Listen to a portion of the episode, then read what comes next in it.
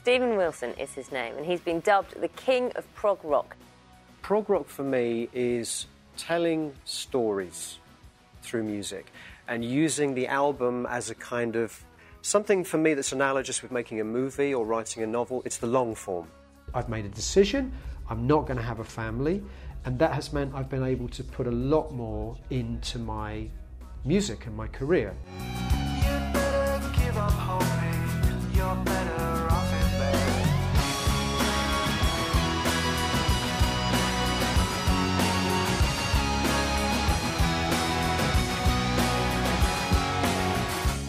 Bonjour et bienvenue dans ce deuxième épisode de discographie consacré à Steven Wilson et à la carrière de Porcupine Tree, euh, son premier grand groupe si on peut dire ça. Et je suis toujours accompagné de Paul, le spécialiste de Steven Wilson. Comment ça va Paul? Ça va bien? Bonjour, bah ça va plutôt bien. euh, c'est le matin, euh, un peu fatigué, mais mais, mais Ouais. voilà, toujours toujours chaud patate quand il s'agit de parler de musique et en particulier de Porcupine Tree et Steven Wilson. Bah, C'est vrai qu'il faut préciser qu'on enregistre à 11h du matin. Euh, c'est pas mal. Comme ça, on a des, des voix du matin. Tu vois, ça fait un peu plus radio. Ah, Euh, c'est radiophonique, ouais, j'ai voilà. envie de dire.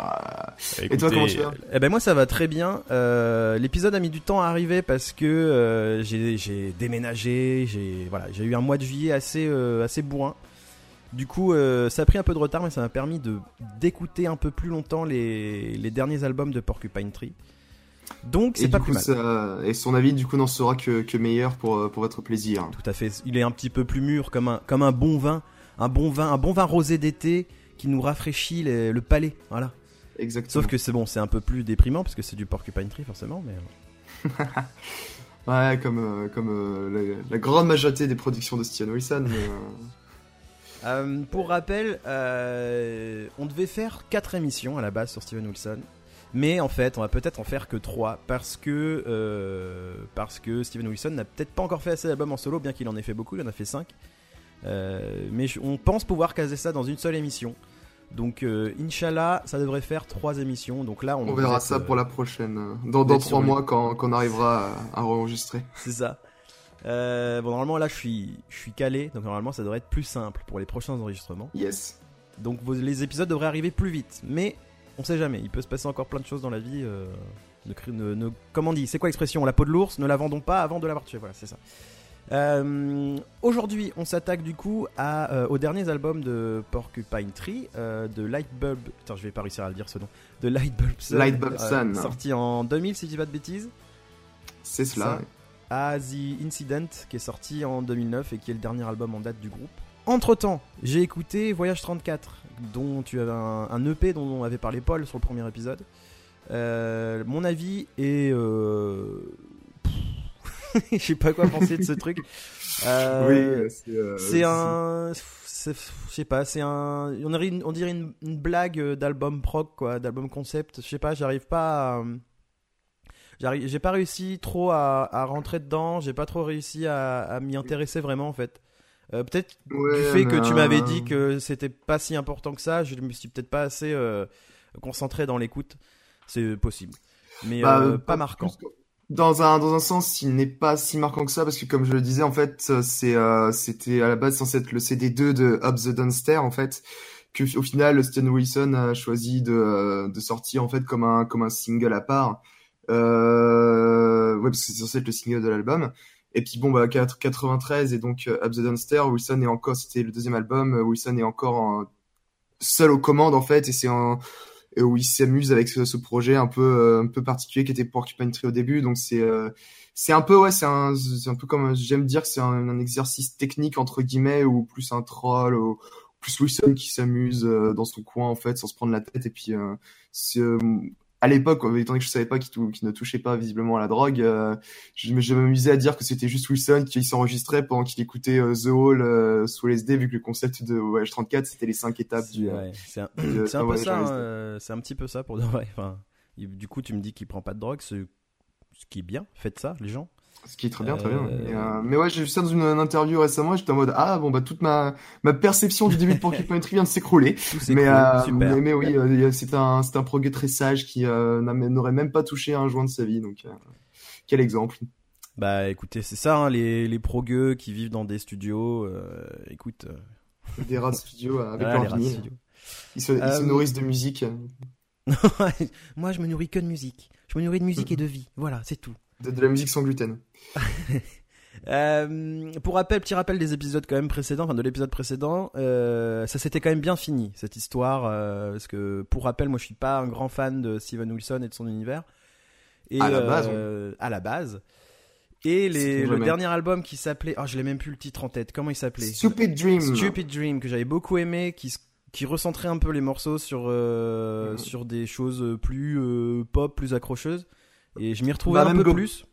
Globalement, on, il y a la tendance de l'émission était que plus on avançait dans le temps et plus tu accrochais, tu trouvais le- des intérêts. euh, pas pré- beaucoup apprécié Signify, si je me rappelle bien. Ouais. Enfin, plus apprécié que le Ouais. Signify, Et euh, Signify, j'avais beaucoup aimé aussi. ouais. Stupid Dream qui euh, justement euh, avait justement un esprit plus de songwriting et plus de synthèse qui euh, et qui fait que souvent il est très très souvent cité comme l'un des albums favoris des fans de, de Porcupine Tree. Alors, est-ce que ça va se passer comme ça aujourd'hui? Mystère, Ah, mystère et le mise. Je ne sais pas moi non plus. À chaque fois, je vais découvrir son avis live. Ça va être, euh, ça va être grand. Surtout que je lui ai, je lui ai euh, promis euh, quand même. euh, J'avais promis en, en off que, que normalement la suite était, était assez, comment dire, Elle est différente. ambitieuse quoi. Elle est ambitieuse et totalement différente, je trouve. Mais on, on- Mhm. on va en reparler. Mais on va en reparler, tu sais quoi On va en reparler tout de suite. Ouais. Même pas, même pas de jingle, même pas de morceau de- d'extrait. on y va direct. Euh, The Light Bulb Sun, sorti en 2000. Mhm. Euh, le premier album qu'on va, qu'on va, dont on va parler aujourd'hui. Euh, Mhm. Alors, parce que là, je me suis un peu organisé dans mes, dans mes petites critiques. J'ai mis ce que j'aimais bien, ce que j'aimais pas. On va commencer Mhm. par le premier, point, le premier point que je trouve cool. Euh, l'ambiance, il y a une petite, alors l'ambiance de l'album, elle est assez particulière, je trouve, pour du. Wilson. Il y a un petit côté un peu automnal, un peu folk. Ouais, il y a un côté un peu léger, très Ouais. folk. ouais. C'est un peu là, quand je parlais de la, la période pop de Porcupine Tree, quand on attaquait Stupid Dream, je pensais à ces deux-là. Ouais. Et quand je, souvent je parlais de, entre guillemets, bien sûr, enfin des influences un peu Britpop, je pensais beaucoup plus à Light Bob Sun Ouais. que Stupid Dream. Je pense que tu peux, enfin, que tu sens un peu pourquoi est-ce que j'ai dit ça. Ouais, Même ouais, si bien sûr, dans la globalité, t'as quelques morceaux comme Hate Song, euh, Lucian, Lucia on Ice, etc., qui, qui sont plus euh, prog, entre guillemets, dans, dans l'esprit. Ouais. Mais euh, c'est vraiment plus un album à chansons euh, acoustiques, et euh, comme The Rest Will Flow, She's Moved On, Four Cause That Made a Million, Light Bob Sun, qui commence l'album. On- C'est Ouais. vraiment dans la continuité pop de, de Stupid Dream. C'est dans la continuité, mais je trouve que le groupe tente quand même tente quelque chose quoi dans sa musique. je trouve que c'est Mm. On sent qu'ils ont voulu aller sur ce côté folk et c'est pas un accident. Ils ont vraiment bossé dessus, Ouais. ils ont taffé dessus, ça se voit beaucoup. Même si euh, il y a beaucoup de passages euh, heavy. Euh, bah, sur, Oui. le, pro- sur le premier titre, si je dis pas de bêtises, qui s'appelle Light Bob Sun. Light Bob Sun, il y a de quelques passages où euh, Ouais. l'overdrive avec un bottleneck arrive, mais il y a également sur euh, le solo de Hate Song, il y a également Russia on Ice qui a une ambiance Ouais. très sombre.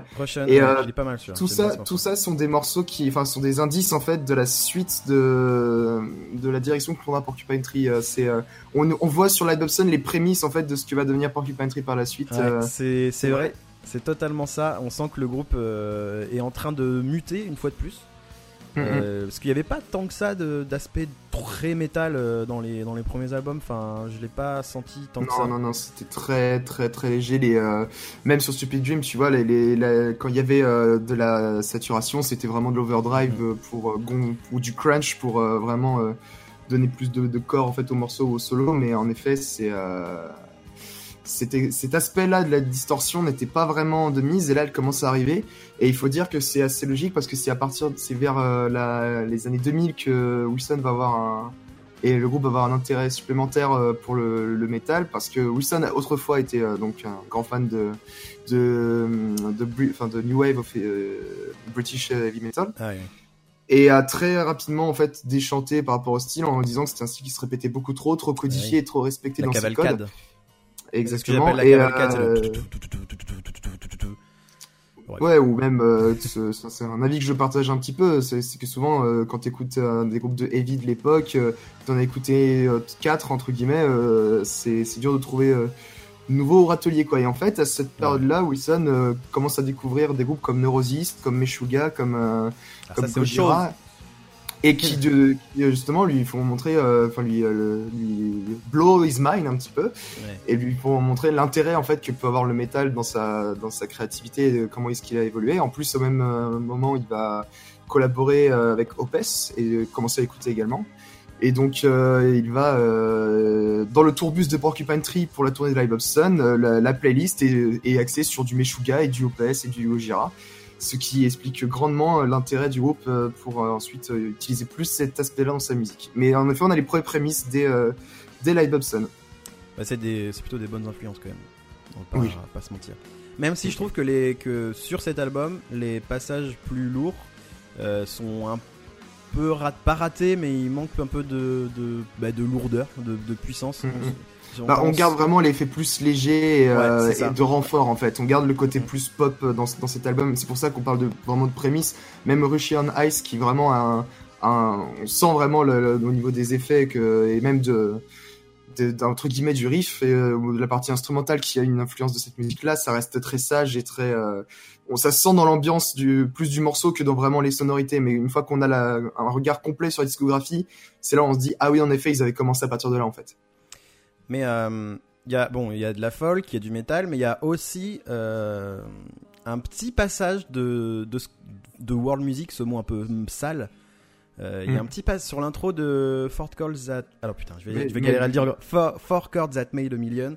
Euh, Il y a des inspirations un peu euh, asiatiques et indiennes, si je dis pas de World bêtises. aussi, ouais. Ouais, Euh, ouais, un non, petit moi j'ai beaucoup aimé euh, cette ben, intro parce qu'elle elle amène vachement bien le morceau. Je trouve Ouais. que le morceau derrière est plutôt sympa. Je le, un petit peu, je le trouvais un peu conventionnel. Le morceau il sort pas trop des, il sort pas trop des sentiers battus. et Mais je trouvais que sur l'intro, il y avait un. Il y avait une petite chose, promesse et, euh, et j'aime bien quand le groupe part dans ces petites directions, quand il prend du temps à installer ses morceaux et tout. Je trouve Mhm. ça, je sais pas, Bah, ça, le ça crédibilise les morceaux qui sont derrière parce que même si là le morceau est un petit peu plus faiblard que les autres, il est quand même mis en valeur par le, le travail d'ambiance euh, du groupe. Donc, euh, Bah, tu as, tu as eu un, un- tu as très eu, tu as eu un très bon feeling avec ce morceau parce que justement, c'est un des rares morceaux qui est euh, désavoué par Wilson parce que composé euh, littéralement euh, pour euh, comme un comme un single, comme un, il Mm. était euh, pour passer à la c'est radio voilà, c'est ouais, exactement ça. C'était un, un morceau qui n'a pas été composé par euh, par honnêteté vraiment artistique, ce qui m'a euh, après quand je regarde rétro euh, rétrospectivement le gêne en fait. Euh, mais euh, en effet, Four Chords d'Amel Million qui en plus euh, est une critique de, de la musique pop en disant euh, que la, en critiquant l'aspect Ouais. pécunier et, euh, et le fait que bah Ah voilà quatre quatre accords qui font un million que la, le, en dénotant la pauvreté de la pop enfin de la pop dans le sens où on l'entend euh, Oui. dans- parce que Wilson est un grand fan de pop hein, c'est un énorme fan d'ABBA de Tears for Fears de Peter Gabriel etc mais quand il parle de pop il parle de la entre guillemets mauvaise pop La musique euh, mainstream, euh, la musique un peu euh, faite pour vendre et. bah pour utiliser un terme de l'album suivant le musac en fait mais, le mu- ah, reviendra mais j'ai noté des choses aussi là-dessus. Mais j'en parlerai tout à l'heure. Mais mais en tout cas, c'est vrai que Live of Sun est un album qui c'est assez à géométrie variable chez les fans. Certains l'adorent, certains ne l'aiment pas du tout. Et je peux Ah ouais. comprendre pourquoi. C'est vrai qu'il a, un- il peut avoir un côté un petit peu, j'ai envie de dire, euh, même dans le chant de Wilson, dans, justement dans Four Chords d'Amel a Million, dans How Mm. Is Your Life Today, il a un chant, tu sens qu'il pousse un peu, qui, Ouais. tu sens qu'il stat, ce genre de choses. euh, mais euh, moi, personnellement, c'est un album que je trouve très feel good, en fait. C'est un album de Porcupine Tree qui, justement, quand tu disais, il a une ambiance un peu automnale, mais, euh, mais plus l'automnal, pas euh, gris, vraiment euh, Oui, oui, un peu les- plus ouais. chaud, un peu l'image de la pochette ça. de l'album qui a quand même ce côté, euh, la chaleur qui passe euh, dans un pénombre. Il y a des, l'une des rares chansons vraiment feel good de Porcupine Tree avec The Rest Will Flow que j'apprécie énormément. Eight Song qui a en plus un passage euh, très euh, très jazzy en fait dans Ouais, et est no- ça aussi, c'est, c'est, ils l'ont peut-être déjà fait. Je me souviens plus sur les premiers morceaux, mais on va l'avoir de, de plus en plus ces petits passages. euh, C'est des passages qui me font penser à, à- c'est un groupe de rock progressif, mais à du, à du Yes, où des fois, euh, Oui. dans, dans des breaks ou enfin dans des, dans des ponts, des morceaux de Yes, il y a des passages comme ça, un petit peu euh, jazzy, même un peu, euh, Mm, euh, enfin presque musique improvisée et tout. Donc euh, c'est moi très ça, ça ça me plaît beaucoup parce que tu sais que je suis un grand fan Ouais, moi aussi. Volta et ils font ça tout le temps. Donc euh, là ça ça a touché la corde sensible, je dois avouer. Mm, mm. Euh, Euh, mais euh, qu'est-ce que attends, qu'est-ce que j'allais dire? Euh, Oui, bah, et puis en plus j'aime beaucoup la version live euh, qui euh, qui vont faire sur leur premier DVD euh, où justement avec Gavin Harrison parce que c'est cet album aussi le dernier avec Chris Maitland où euh, vraiment euh, c'est très beau de voir le, le travail en fait de composition de batterie sur cette chanson où il hésite euh, enfin où tu tu vois vraiment euh, vraiment l'influence jazzy en fait dans la dans la dans l'approche ou même à un moment euh, Gavin lèche son doigt en fait pour euh, pour frotter un de ses euh, un de ses fûts pour donner un effet très enfin Ah oui, tu sens d'accord, vraiment ouais. le côté un peu expérimental de ces de ces passages où ils se font plaisir à à développer en fait une ambiance instrumentale pour faire le lien en fait entre deux deux refrains et pour euh, emmener le public un peu plus loin en fait enfin, un peu plus loin ouais vraiment emmener dans un dans un, un petit voyage instrumental pour euh, pour donner du corps au, au titre et c'est euh, c'est pour ça que c'est l'un des euh, des titres qui euh, moi personnellement je retiens le plus de l'album avec avec The Rest Will Flow, Light Up Sun et puis là, le combo Russian Ice Fish Solo que j'aime particulièrement. Personnellement, les temps avec les deux ça, ça s'enchaîne. Ouais, ouais. Oui, Russian on Ice c'est vraiment bien. Russia, pardon. Personnellement, euh, Euh, je le après je le comme un peu comme She, She's Moved On, il y a un truc qui me dérange sur ces morceaux, c'est euh, je les trouve un peu trop Pink Floyd pour être euh, crédible. enfin, il y a Ah. vraiment il y a vraiment un truc euh, et ça ça m'est arrivé plein de fois en écoutant Wilson et je me dis putain mais ça c'est Pink Floyd quoi. Il enfin je suis sûr que si je cherche dans la disco des Pink Floyd, je vais le trouver ce morceau. Ah ok, bon, je, je crois que je sais déjà de quel morceau tu penses, euh, mais on en reparlera du coup à la fin. Mais mais euh, Oui. mais là en tout cas sur She's, She's Moved On je galère sur les titres aujourd'hui c'est un, un scandale euh, sur Mhm. She's Moved On j'ai vra- vraiment ça m'a j'étais là genre ah, et pourquoi euh, enfin ça sert à quoi faire c'est ce drôle, j'ai j'ai jamais trouvé. Pourtant, je, Dieu sait que je suis un, un fou furieux de Pink Floyd. J'ai jamais vraiment trop noté l'influence de Pink Floyd à ce point-là sur euh, la Bob Sun. Je, je Eh vois ben, plus l'influence de Pink Floyd au début de Porcupine Tree, moi, tu vois. pas mais- pas sur l'album euh, en globalité mais sur Ouais, mais quelques ce morceaux morceau. et c'est Oh. Pink Floyd vraiment période The Wall euh, où Roger Waters il période-là, fait sa petite vie et tout quoi mais moi c'est vraiment ce que ce que ça m'a évoqué après peut-être que peut-être que je dis des Ah bah c'est la première fois que j'entends cet avis, tu vois, mais c'est intéressant. C'est vrai que j'ai jamais vraiment considéré ce morceau et ainsi que Russian, en effet, Russian Ice dans ce dans ce sens-là, mais euh, surtout que j'aime beaucoup. Moi, en tout cas, euh, Russian Ice, j'aime beaucoup la, la première partie. La seconde euh, me, me fait bien partir, mais euh, euh, au final, j'écoute une version où la deuxième partie n'est pas vraiment exploitée souvent. Ouais. Et euh, j'aime beaucoup la transition en fait euh, avec les ambiances vers Phil solo en fait, où justement après un peu la tempête on a on se repose avec une chanson très personnelle à Wilson dans les textes ça se sent et qui euh, vraiment emmène euh... enfin termine justement l'album je trouve sur une note très euh, très bah, feel good mais également un peu nostalgique c'est vraiment un morceau apaisant en fait et qui euh...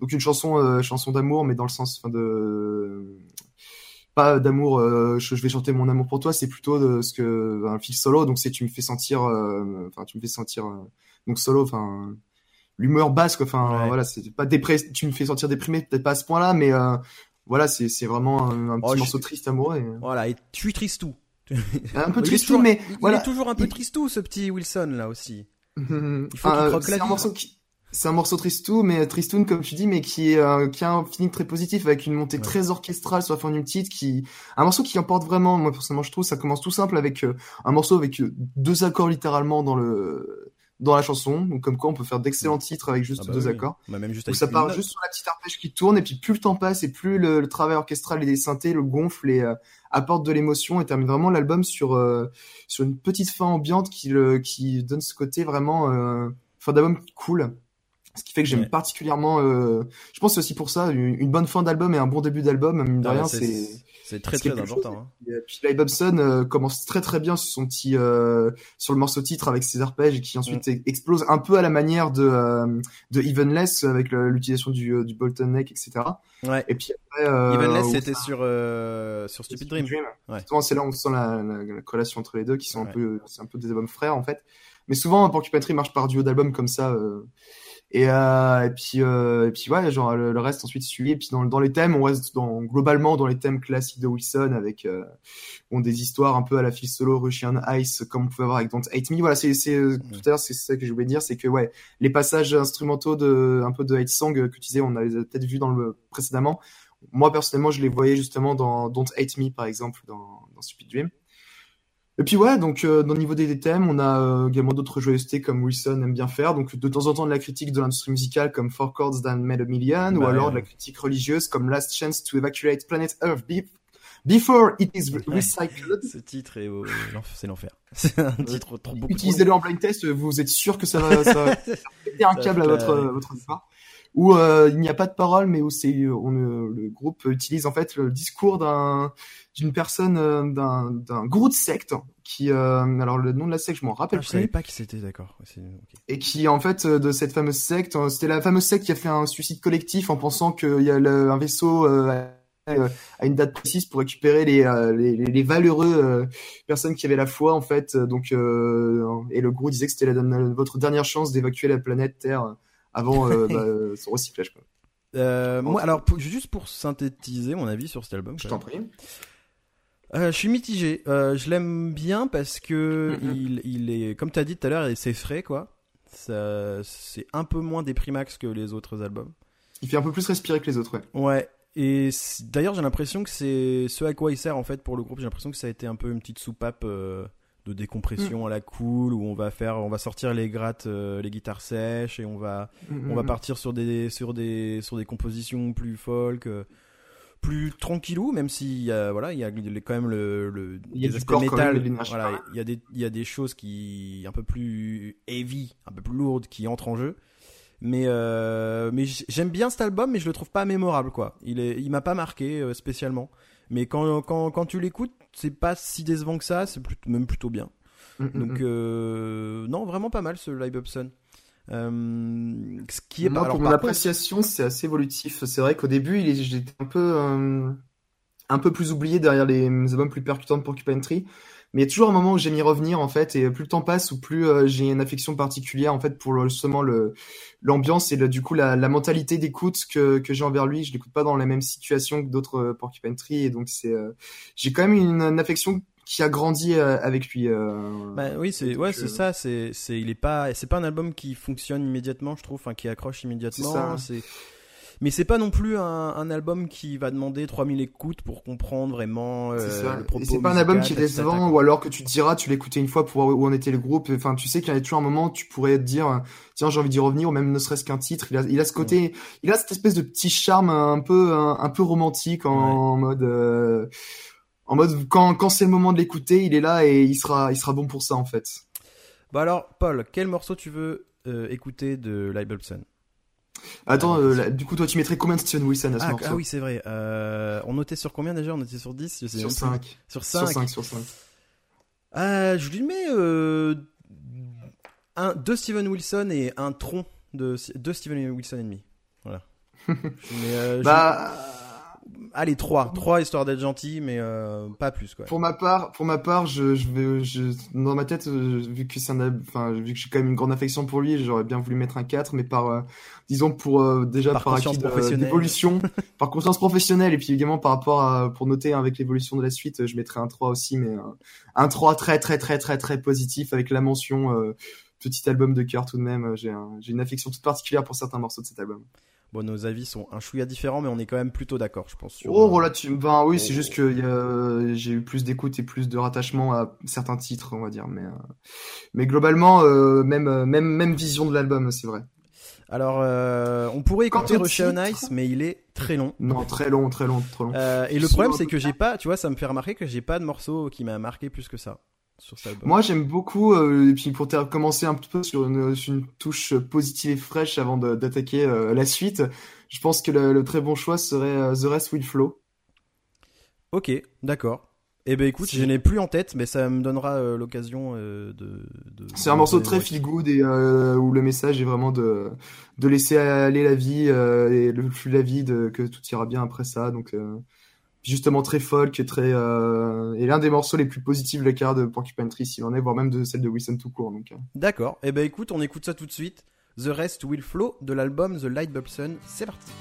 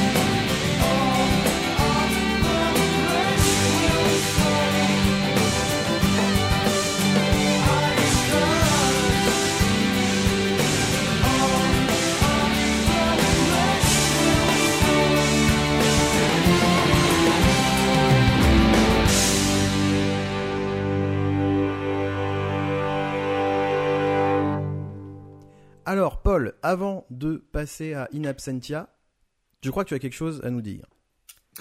Ouais, donc euh, entre euh, Live Hobson et euh, In Absentia, donc je l'avais évoqué, euh, il y a eu l'écoute et l'intérêt pour la musique métal du groupe et donc particulièrement celle de Wilson forcément a grandement grandi. Ne, sans compter qu'il a en plus de cela accepté de travailler avec Opeth sur en tant que producteur sur un album complètement inconnu qui s'appelle Blackwater Park. Alors ça, je savais pas du tout. Euh, Wilson est le, est le, est le producteur donc de Blackwater Park, qui est donc si jamais vous ne le connaissez pas, l'un des albums les plus euh, célèbres du métal progressif, je pense. En tout cas, c'est l'album le plus célèbre d'Opeth, euh, que vraiment euh, considéré comme leur, leur leur leur pierre angulaire. Et euh, donc c'est Wilson qui est derrière euh, la production et donc, le, donc, comme tout producteur qui donne sa vision sur les morceaux, fait le mixage, parfois euh, par, par- parfois participe à l'album également. Donc il faut savoir que le morceau Bleak, donc le deuxième morceau de, de, de Blackwater Park d'Opeth, le solo clean est fait par Wilson et euh, il chante également sur ce titre. Il chante les, les voix claires euh, avec Michael Ockerfeld, mais il prend vraiment le lead des chants clean. Clean, je vais y arriver. Et euh, donc euh, une expérience euh, qui va certain, très certainement, qui a très certainement influencé la suite de Porcupine Tree et euh, qui a également signé la très célèbre amitié, euh, une, osons le dire, la bromance entre Steven Wilson et Michael Ackerfeld. Étant donné que Wilson va après ça euh, produire euh, d'autres albums d'Opeth, je crois qu'il va faire ça également pour Deliverance, Damnation euh, et euh, Watershed, il me semble. Je crois qu'il s'est arrêté après euh, à Heritage, ou Ah, alors euh, peut-être qu'il a fait Heritage aussi, je ne sais plus. Ouais, mais bon, euh, voilà, il a fait trois quatre albums encore après, où encore une fois, il participe au, de temps en temps pour un petit solo, pour des, des, des vocals, ce genre de choses. Et euh, on retrouvera d'ailleurs du coup la, euh, Michael Ackerfeld en guest également dans, de temps en temps parfois en, en guest entre guillemets non précisé dans, dans Porcupine Tree mais euh, voilà. Donc c'est vraiment dans cette année 2001 qui a fait la jonction entre euh, Live Hobson et In Absentia Wilson a, a, a planché sur cet album légendaire. Et, et certainement tout ce que ça a pu lui apporter Alors, parce que In Absentia est le premier album de la partie de on entre dans la période hard rock slash metal de Porcupine Tree. Ah oui, là, totalement. Euh, D'ailleurs, l'album, enfin, avant de, euh, avant de parler d'In Absentia, je trouve ça rigolo que Wilson produise des albums parce que tu sais que j'avais un problème avec la production de ses albums, euh, enfin, en tout cas des premiers albums. Mm, mm. Et, et effectivement, je trouve que c'est, bah, on est dans la période là, début 2000, où je trouve qu'il a, il a étoffé sa production. Donc, c'est pas étonnant qu'il aille, bah, qu'il aille travailler avec d'autres artistes, tout simplement. Ouais, Il a déjà toujours un peu travaillé avec d'autres artistes, mais plus en tant que également sur Blackfield et sur No Man, il était également musicien. Puis Ouais. après, ouais, il a pu faire producteur pour plusieurs artistes. Bon après, euh, comme il le dit maintenant, il a beaucoup trop de demandes pour ça. Donc, euh, mais je sais, enfin, dans les gros gros noms, les deux gros noms euh, du prog en tout cas avec qui il a collaboré, donc il y a Opeth pendant de nombreuses années, et euh, également Anathema où il a été, il a, il a produit leur album 2010 We're Here Because We're Here. Et, euh, et puis euh, à côté de ça également, il fait des gros gros travail de remasterisation d'albums euh, classiques du euh, du rock progressif et pas que. Ça fait des, depuis euh, là actuellement, il doit avoir une bonne dizaine facile d'albums de Yes, de Genesis, de King Ah Crimson, pas de Gentle c'est Giant, également euh, le Seed of de Tears de Tears for Fears, en fait, où il se charge des remasters et de faire le, le, le remix 5.1 sur Unsound. En fait. Ah, mais ça, c'est très intéressant, ça. et, et toutes les euh, et justement ce qu'il dit c'est que ce qu'il lui il adore faire ça c'est que du coup en récupérant les, les fichiers de ses morceaux en regardant comment ils sont enfin il étudie également au passage comment Ah oui. qu'ils sont faits et euh, pour être enfin pour s'inspirer enfin pas pour s'inspirer mais en tout cas il trouve ça il a dé- déclaré très, être très intéressant et euh, de voir comment est-ce que la musique était construite à l'époque euh, dans les esprits de ces euh, de ces héros de, et euh, etc et donc ouais, quand vous voyez des, des remix 5 points sur euh, faits par euh, il y en a, ça fait de- depuis quelques années maintenant que ça, ça foisonne, qu'il y a énormément de remasterisation de- d'albums des années 70. C'est très souvent, enfin, n'hésitez pas à regarder l'étiquette parce que c'est très souvent l'œuvre de Wilson. Le dernier en date étant euh, bah, The Seed of Love de Tears for Fears, donc l'un des un de ses albums de cœur et qui a été l'un des influences de son dernier album là actuellement, qui est aussi au passage un de mes albums préférés. Mais euh, mais euh, mais voilà, donc si jamais euh, vous regardez écouter des remasters récents de Yes, Genesis, King Crimson, Gentle Giant et Jet Rotal, je crois que le dernier du prog qu'il a touché c'est Jet Ah, mais il a fait vraiment, ouais, il remixe vraiment, enfin, il remixe, il Ah, il vraiment s'arrête tous jamais. les groupes, quoi. C'est fou. Ah, mais Donc, il s'arrête jamais. mais c'est intéressant parce que d'ailleurs, euh, In Absentia, c'est un album qui est sorti en 2002, et c'est que deux Mhm. ans après Live Hobson, quand même. Ouais. Donc ça, et entre temps, si tu me dis qu'il a produit des albums et tout, ça oui, il s'arrête jamais Mais en a- fait. Il a produit Black Blackwater Park, puis oui, historiquement, quand on verra également euh, dans le reste de la, quand on va euh, étoffer encore le, la succession d'albums, il a toujours un moment où il sort un album, où il a un projet. Encore, je j'ai pas regardé les dates par rapport à No Man et Blackfield, mais euh, cet homme ne s'arrête jamais. C'est, il fait toujours de la musique et c'est aussi pour ça, en fait, euh, comme ça, on, on va pouvoir clore le- cette petite parenthèse, qui se considère plus comme un, comme un, c'est longtemps et toujours plus considéré comme un producteur et euh, quelqu'un qui crée de la musique plus comme un, vraiment un musicien. Quand tu lui demandes, il, il dira qu'il n'est pas guitariste, qu'il n'est pas chanteur, il est euh, producteur ou alors compositeur, mais euh, mais lui se voit vraiment comme un dans un tableau plus global en fait. Euh, Enfin pendant longtemps même, il se considère juste comme un compositeur-producteur hein, plus que- qu'un vrai musicien entre guillemets. Bon, même si maintenant c'est, euh, enfin, il peut difficilement dire ça, étant donné qu'il est un peu des deux, mais ouais, il joue, il Oui. jongle avec toutes ces casquettes là, en tout cas, ça c'est clair et net et. Euh, et ouais, et puis il a toujours des projets comme ça, des envies. Euh, l'un de ses, l'un de ses grands rêves, c'est de composer la musique d'un film, ce genre de choses. Mais ouais, il ne s'arrête jamais. Il consacre sa vie euh, et tous ses instants à la musique. Et puis bah depuis sa plus tendre enfance. Bah oui, oui, ce que tu me disais, il, il, il bidouillait des, des vieilles tables de mixage, des trucs comme ça. ouais. C'est ça, c'est ça. Eh Donc bien, cet, cet homme est un nerd de la musique, en vrai. eh ben le, le nerd, en tout cas, il attaque sur le pro- les premiers instants de In Absentia. Il envoie du lourd. Hein. Ah, envoie du- le morceau Blackest Eye, c'est ça, si je dis pas de bêtises. Non, c'est pas l'ouverture. Avec une, Si, c'est ça. Hein. Si, si, c'est l'ouverture si. qui commence avec un mur sonore de Ouais, guitare euh, distordu avec des, un- un- des bons gros riffs. Ça y est, là, Wilson sort l'accordage en, en drop D. À partir Ouais. de maintenant, il ne déconne plus. Il a mis sa casquette. euh, je vais vous montrer qu'on peut faire du prog, qui a du corps et du coffre. Je pèse peut-être Et 35 mon- kilos, mais vous allez voir. J'en ai dans le, ça, ai dans le pantalon. Ah, c'est euh, vrai que je- c'est vrai qu'il est il y a alors il y a un gros ça commence euh, gros gros gros son mais Mm. ça reste désamorcé par une petite guitare folk et la petite voix de Mm. Wilson comme ça. C'est- et Exactement, pourquoi pas, tu vois Pourquoi pas Franchement, Porcupine bien. Tree dans son métal en fait c'est vraiment le, le genre de, de métal progressif entre guillemets où le, le métal est entre guillemets. Enfin c'est euh, c'est un peu comme les groupes comme Riverside où on dit rock métal progressif mais à chaque fois c'est euh, entre guillemets métal parce qu'on a toutes les influences derrière et que justement ils aiment en fait c'est plus euh, l'utilisation du métal sert surtout en fait, à- aux dynamiques en fait au changement d'ambiance et à la à l'impact des morceaux. Et en effet euh, c'est un schéma très classique de Porcupine Tree d'avoir en fait des, des, euh, des riffs lourds en fait avec du coup des passages sur les verses et les, euh, et les chorus en fait qui sont plus légers ou alors euh, pour justement permettre à, à, à Wilson d'apporter sa voix, de ses, textes, etc. Et Blackest Eyes a quand même ce côté justement qui est très drôle, c'est un peu c'est autant il y a des riffs et, lourds et de, de métal, autant justement le reste de, les restes de la chanson ont ce côté un peu plus pop en fait ou plus mélodique. Ouais. C'est un peu un, y a- il y a- un hybride entre les deux. C'est ça, bah, on retrouve, on retrouve ce- cette formule un peu sur tout l'album. Euh, Mm. On retrouve sur le deuxième morceau aussi, euh, Trains. Euh, Encore que il y a- Train, c'est un morceau très peu métal, si ce n'est dans le son pour donner de l'intensité. Bah, et en fait, d'ailleurs, Ils continuent, ils poussent encore un peu plus loin leur musique folk, mais ils y, Mhm. ils y incorporent encore un peu plus de trucs métal. Enfin, c'est beaucoup plus assumé que sur l'album précédent, je trouve.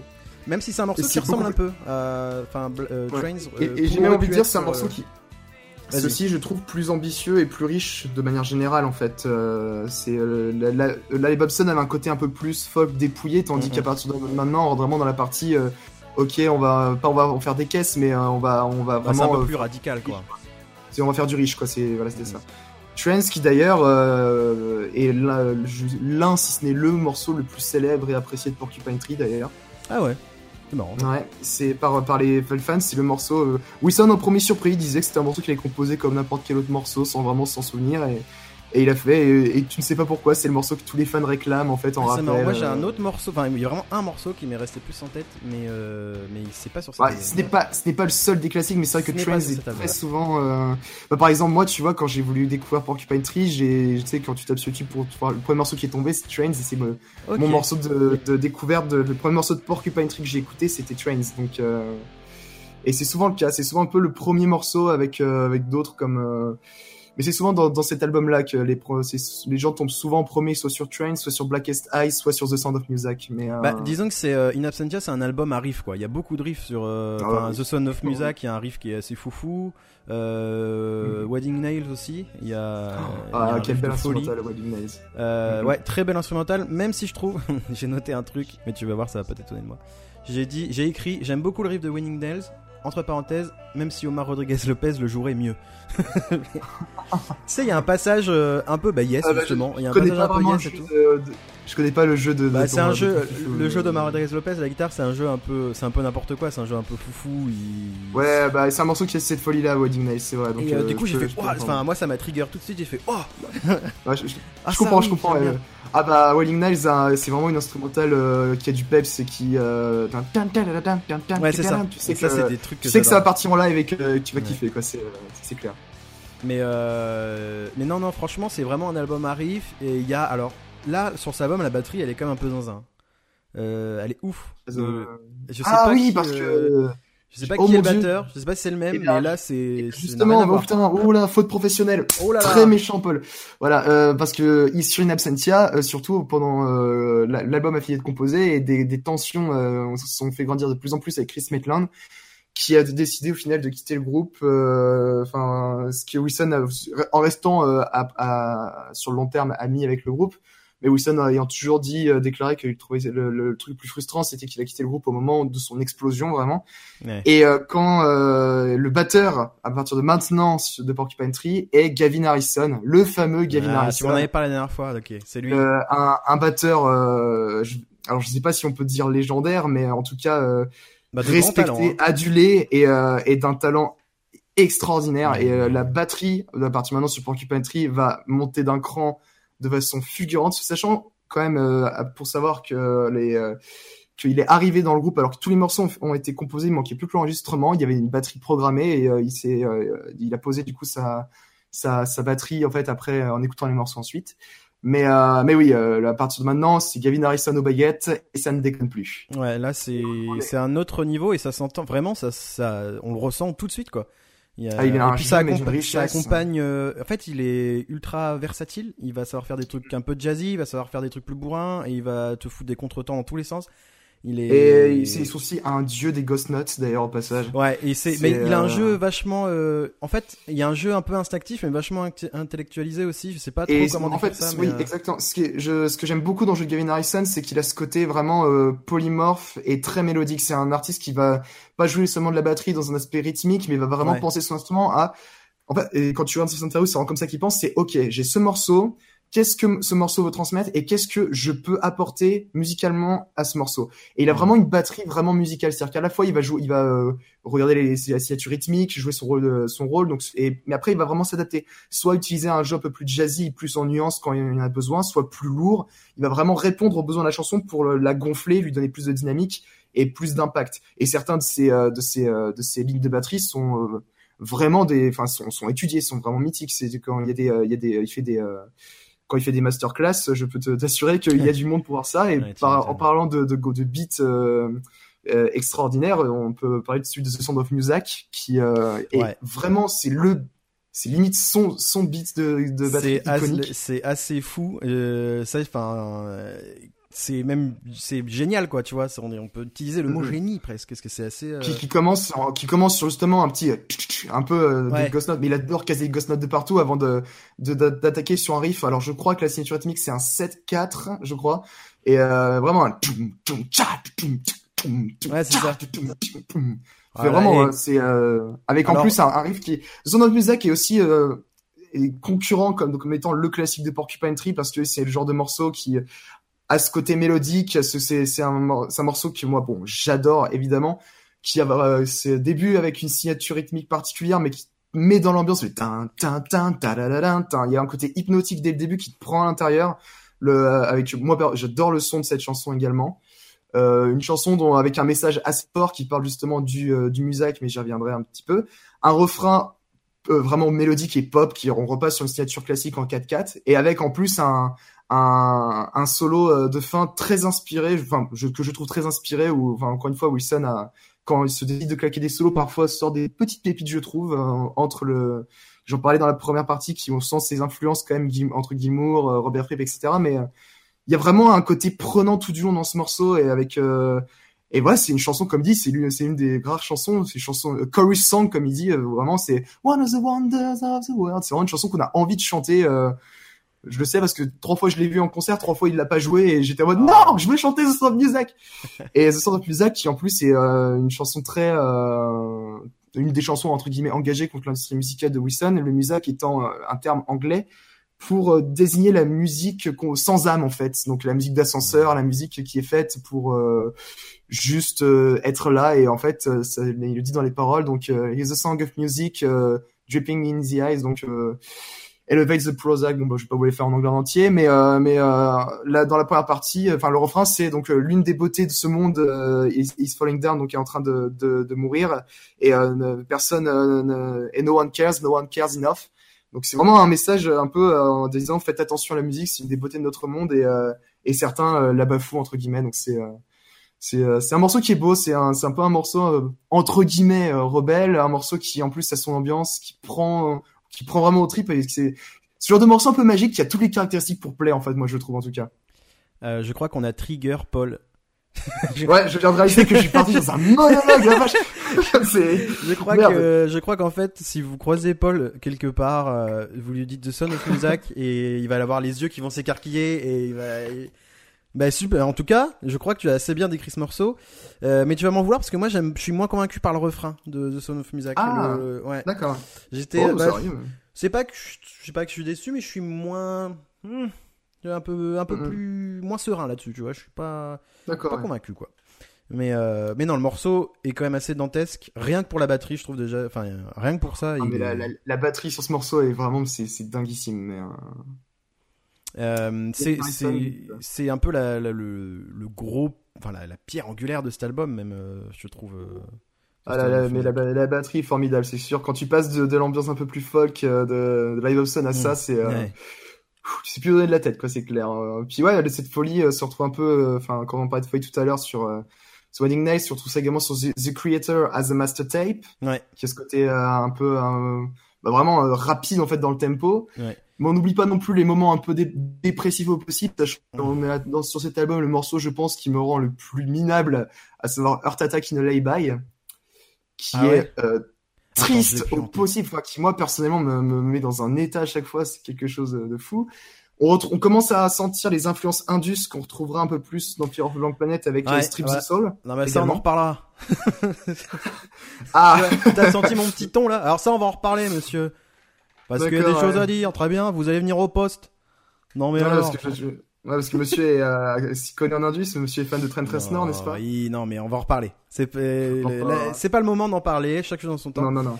Euh, De toute façon, sur euh, In Absentia, euh, voilà, moi j'ai à peu près dit tout ce que j'avais à dire. Moi j'ai vraiment retenu la grosse intro, The Son of Music, Winning Nail, c'est les trois trucs. Euh, si, Gravity Eyelid aussi, que j'ai beaucoup aimé. Ouais. Il y a un passage euh, ultra foufou, ultra bourrin et tout, que j'aime beaucoup. Mhm. Et, euh, et c'est. Ouais, il y a quand même des morceaux qui se démarquent bien, je trouve, sur cet album. Contrairement à celui d'avant, à Live. Là, en plus, il y a, un- il y a un, un aspect plus, bah, plus, plus lourd, plus radical qui, qui s'installe. Et en plus, il y a des bons morceaux qui restent, euh, qui peuvent rester en tête. En tout cas, il y a des, il y a des phases, il y a des, il y a des, bah, justement, il y a cette batterie qui apporte énormément, je trouve, qui, justement, moi qui avais des, des soucis sur la prod, sur la prod des albums et tout, là, je, Pff, la batterie en plus, la, Là, est oui. super bien euh, rendue sur le disque et tout, donc. euh, Ah, moi j'ai pas grand chose franchement j'ai pas grand chose de négatif sur euh, sur In Absentia Euh, Et c'est souvent, il est souvent euh, cité comme le meilleur album de Porcupine Tree par beaucoup. Enfin, il, il se bat un petit peu avec euh, certains de ses collègues, mais euh, il fait partie des des plus grands euh, niveau popularité. C'était vraiment, c'était la, la, la- un peu le drop the bomb de Ouais. Porcupine Tree. De là, bah, il y a quand même beaucoup beaucoup beaucoup de fulgurance quoi Au bout- c'est pas- au bout d'un moment on peut pas Ah bah, nier euh, clair. Voilà très bon album. Est-ce que Et- tu as autre chose à dire ou est-ce que tu veux écouter euh, un morceau? Oui, euh, oui. Alors, euh, juste pour compléter par rapport au thème de l'album, euh, l'album traite des, des serial killers. ah Euh, intéressant. donc notamment d'où le titre de mais Wilson est passionné un petit peu par ce- cet aspect-là de par les esprits en fait marqués en fait. Euh, il est passionné euh, quand on parle des histoires tristes euh, qui le, le passionnent entre guillemets euh, ou ce genre de choses c'est qu'il aime beaucoup explorer ça et là en l'occurrence mais jamais en fait dans un, une optique de ah, regardez c'est pas bien c'est-à-dire que le, le, le, le principe de In Absentia c'est plutôt de dans le en tout cas dans les paroles de se mettre en fait à la place d'eux et d'essayer de comprendre comment est-ce qu'ils pensent euh, c'est- plus cette fascination, euh, fascination morbide, oui et non, peut-être un peu oui tout de même. Mais, euh, mais plutôt pour ce côté, comment est-ce que, pourquoi est-ce que eux en fait font ça Et euh, c'est vraiment ce côté essayer de comprendre. Et d'où le titre de l'album In Absentia. C'est euh, le, le titre en fait euh, réfère à euh, comme s'il y avait quelque chose qui qui était qui, something missing, donc comme si quelque chose était manqué en fait à eux comme un trou dans leur âme en fait. Donc quelque chose est en absence dans leur dans leur esprit. Et, et on retrouve ça par exemple dans Blackest Eyes où ça, ça se met les paroles sont littéralement à la, la, à la première personne d'un tueur en série, enfin où le début commence par un moment un peu doux de son enfance et puis après euh, le refrain être parler vraiment de ce, ce- son état d'esprit euh, particulier ou euh, ou de la façon dont il traque ses victimes mais la- le rapport qu'il a à ses victimes ce genre de choses. On a The Creator as a Master Tape et on a aussi Strip the Soul qui se base sur l'histoire d'un couple dont le mari tuait des gosses et qu'après il euh, il, se, il, il, cachait les cadavres en les euh, emmurant dans les murs de leur maison. Ok. Histoire mais euh, d'où le, les, les, les paroles pareil c'est This Machine nanana enfin Strip the Soul donc en gros arrache leur âme euh, puis bon il y a des moments des, des paroles qui euh, qui euh, qui explicitent euh, enfin qui parlent vraiment du moment où ils sont dans les murs ce genre de choses mais euh, Une donc, bonne ouais, musique à mettre à son Septia- mariage, quoi. Exactement. euh, bon après, pas tous les morceaux ne traitent de cela. On avait vu The Sound of Music qui ne parle pas de ça, Trains et euh, Oui. aussi ne pas de ce genre de choses. Mais on, on a ce, ce le leitmotiv de des tueurs en série. Alors Tata Bay aussi étant euh, pas plutôt pas mal niveau euh, ambiance. euh, Enfin moi personnellement, c'est ce morceau je le trouve déprimant au possible. Où en plus le thème c'est un c'est un, un couple qui se dispute et qui dont le l'homme en fait part dans part euh, s'exiler qui en fait euh, a une crise cardiaque dans un parc et meurt euh, donc meurt dans ce, dans ce meurt dans ce parc avec la le regret qui, euh, éternel qui l'emporte avec lui d'avoir terminé une histoire euh, ainsi sans sur une note négative sans avoir pu s'excuser sans avoir pu euh, réparer ça voilà voilà, Voilà. donc euh, Et bon je vois- appétit, bien sûr. c'est oui. c'est triste, Ah, quoi. ah, c'est très très. Et puis euh, avec euh, ce qui me tue vraiment dans ce morceau, c'est c'est la fin en fait qui joue avec énormément d'harmonie vocale, mais mais vraiment c'est tout retombe quoi. Moi personnellement, ça me flingue quand il et lui pour le coup, il l'a joué en live les deux fois sur où je l'ai vu et puis à chaque fois c'était ok. J'ai un peu envie de mourir là actuellement, Oh mais euh, mais oui, Bon, on en a trop parlé pour pas l'écouter. Je pense qu'il faut qu'on écoute The Son of Music. hein. ouais. Allez, Ah, on écoute ça tout de suite. Avec un 5 Steven Wilson. Ah oui, oh là là. 5 sur... euh, moi pas 5, je mets 4. 4 Steven Euh, Wilson. bah, j'hésite entre 5 et 4 mais euh... ah si je ah 4 et demi voilà Voilà. mais Ouais, euh, entre L'album est très bon de toute façon. Là, c'est vraiment Oui, pour oui, chipoter. Bon, allez, zou. The Son of Music, c'est parti.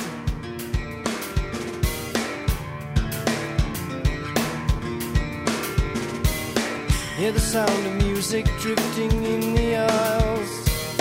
Elevator Prozac stretching on for miles. Music of the future will not entertain. It's only meant to repress and neutralize your brain. So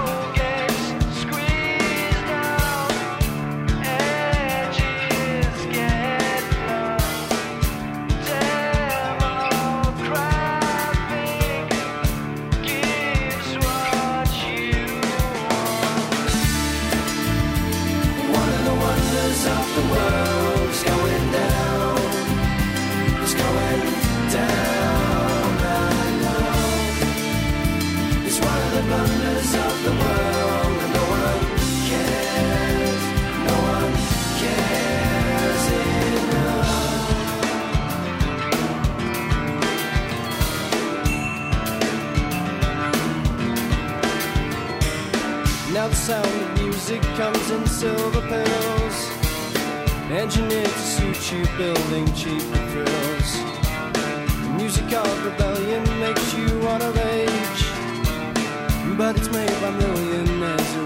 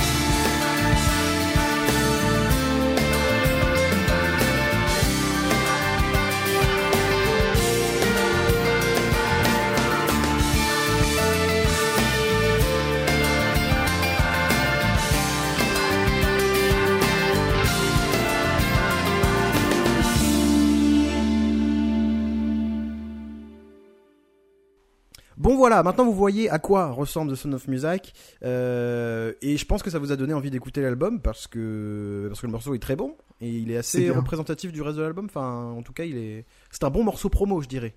Voilà. Un si bon j'étais morceau label, promo, euh, je ferais ça. Mm, mm, mm. Mais Je, sais, je, ne sais, je ne sais pas quel a été le, le, le, la- le single de cet album. Je me demande si c'était pas Blackest Eyes d'ailleurs, mais. ah, c'est possible. Mais après Blackest Eye, il a vraiment ce truc de d'intro d'album, je trouve. Ouais, ouais, ah bah, et puis c'était également leur. euh, Non, c'était pas leur intro, c'était c'était souvent leur intro de live ou alors le deuxième morceau en fait. C'était un des. euh, des premiers gros morceaux, mais ouais. euh, donc je viens de checker un peu sur Wikipédia. En effet, euh, de, comme je m'en souvenais, les, les singles étant étaient Blackest Eyes et une version raccourcie de Trains également. D'accord, ok, les deux premiers morceaux, quoi. Tranquillou. C'est cela. Euh, bah, trois ans après ce, ce, ce In Absentia, il y a Deadwing qui sort en 2005. Mhm. Et, euh, et je- qui était c'est la suite qui à la logique, base, en fait. euh, qui à la base était censé être le premier album solo de Steven Wilson. Ah, ah alors qu'est-ce que ça veut dire? Ça veut dire qu'il a tout fait tout seul ou? Euh, non, je ne crois pas tout. Bon, il est Pas bon tout par contre comme d'habitude. Pas comme d'habitude, il est, il n'est pas le compo, enfin, il est le compositeur majoritaire sur énormément de titres. Mais il y a certains, certains titres que, qui sont, euh, qui sont euh, co-composés. Mais en fait, à la base, Deadwing était censé être la BO d'un film expérimental avec son ami euh, Lace Hall, en fait. D'accord, ok. encore une fois, on revient dans le fait que, que Wilson rêve, rêve de faire la BO d'un film.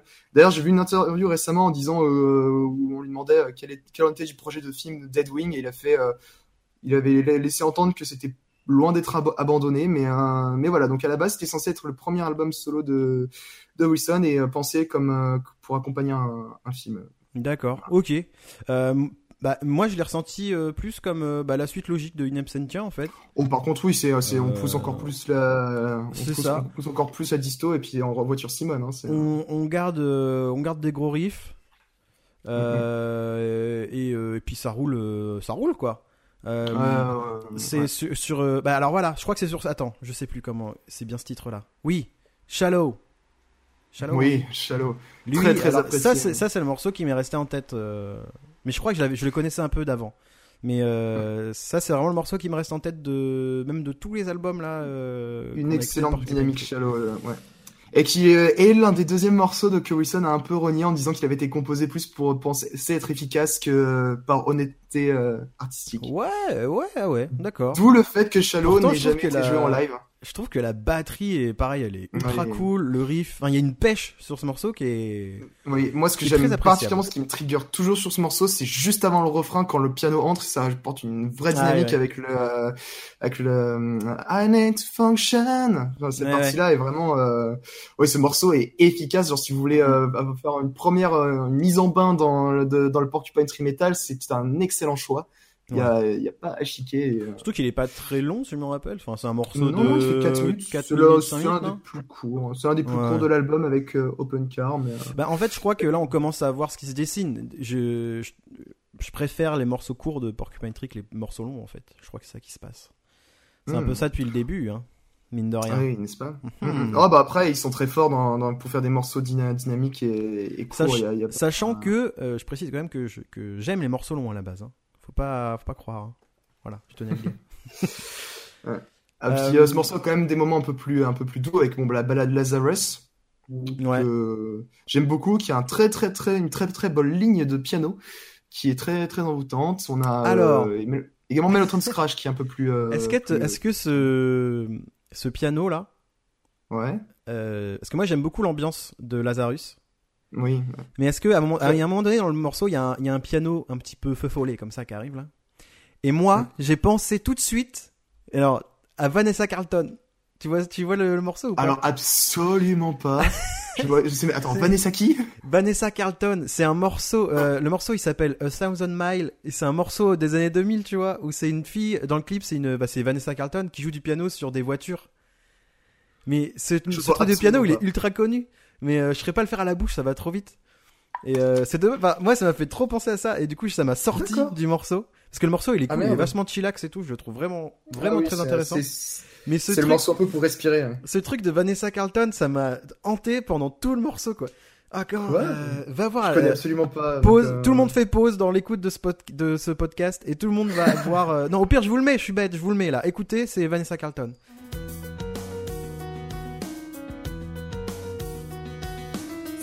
Ah oui, ouais, alors Aussi. ouais, enfin, je- Arrête C'est le même truc C'est le même morceau de piano. Hmm, ouais, non, euh, alors franchement, euh, Tu rigoles? Attends, je me remets Lazarus. Follow me down to the valley below. moi je suis pas d'accord. C'est pas du tout la même ambiance, mais le piano, quand tu l'entends, tu fais Ah putain, mais. Ouais. Ah, arrête Paul, Vite, pas avec moi, hein. pas avec moi. vite. Joue pas à ça avec moi. Hein. bon voilà, après, moi, c'est ce que c'est ce dont ça m'a fait penser. Mais...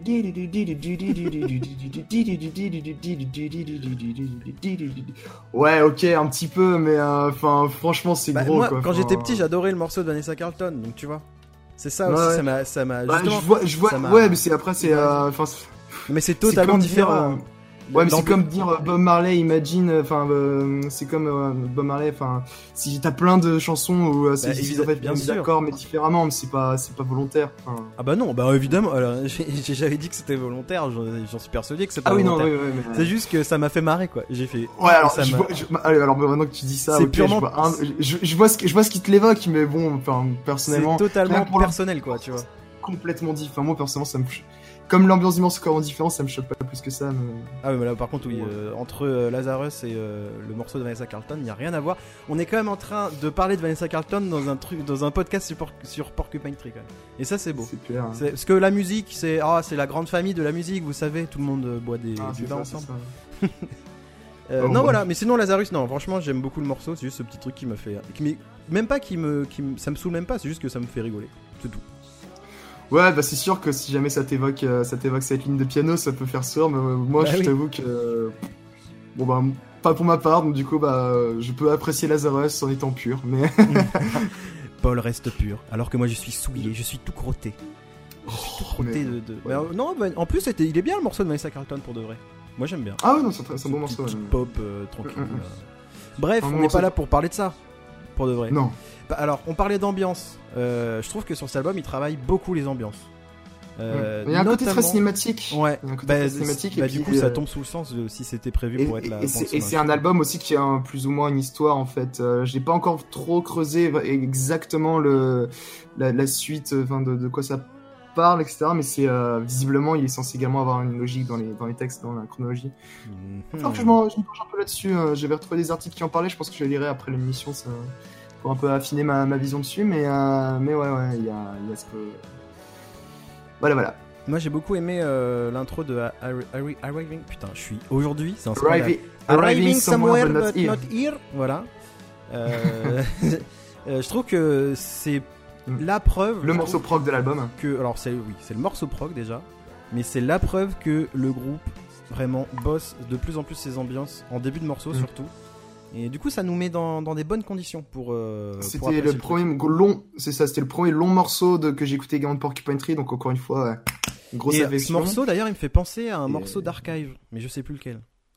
Mais il y a un. Euh, sachant que c'est Archive, ça m'étonnerait pas que, enfin, Wilson en soit, en soit fan. ça, Il me fait un morceau assez connu d'Archive, mais j'ai plus le titre en tête parce que j'ai pas écouté Archive depuis que je, depuis que je suis plus au lycée, donc je sais plus. Je, je ne sais, je sais pas, sûrement sur les, ça doit être, si jamais tu fais les comparaisons entre les deux, ça doit être soit euh, Noise, soit euh, You All Look the Same to Me, mais euh, je pense. Ah ouais, je sais plus, je sais plus. C'est un euh, groupe que j'ai bon, bah. tellement plus, enfin j'écoute Mais, plus euh, groupe, du coup c'est j'ai plus. Mais, euh, mais oui, à mon avis, euh, bah, de toute façon, euh, Wilson est fan de trip hop, d'un ce genre de Ouais. choses. C'est vraiment pas détonnant que que qu'Archive euh, soit passé dans ses écoutes. Enfin, Ouais. c'est c'est même évident pour moi.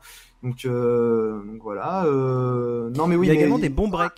vraiment une, une, une très très bonne euh, Ouais. ambiance qui est très prenante et qui euh, bah il y a un mor- le morceau est très hypnotique en fait et, euh, et par puis justement dans ce morceau euh, on a un petit guest donc c'est euh, c'est Michael Kerfeld qui fait le solo clean et euh, Ah. les harmonies vocales dessus c'est ça qui est rigolo en fait Donc souvent pour rappel, euh, Michael Ackerfeld, c'est le leader de Opeth. Dopes. Ouais. C'est ça qui est drôle, c'est que souvent euh, Wilson, euh, Wilson s'est ramené pour faire le solo clean et les voix sur Bleak, et puis là euh, il a rendu l'appareil sur Arriving Somewhere But Not Here, donc ça, il a vraiment ce, c'est vraiment une bromance entre les deux, Ouais. ça me fait mourir de rire.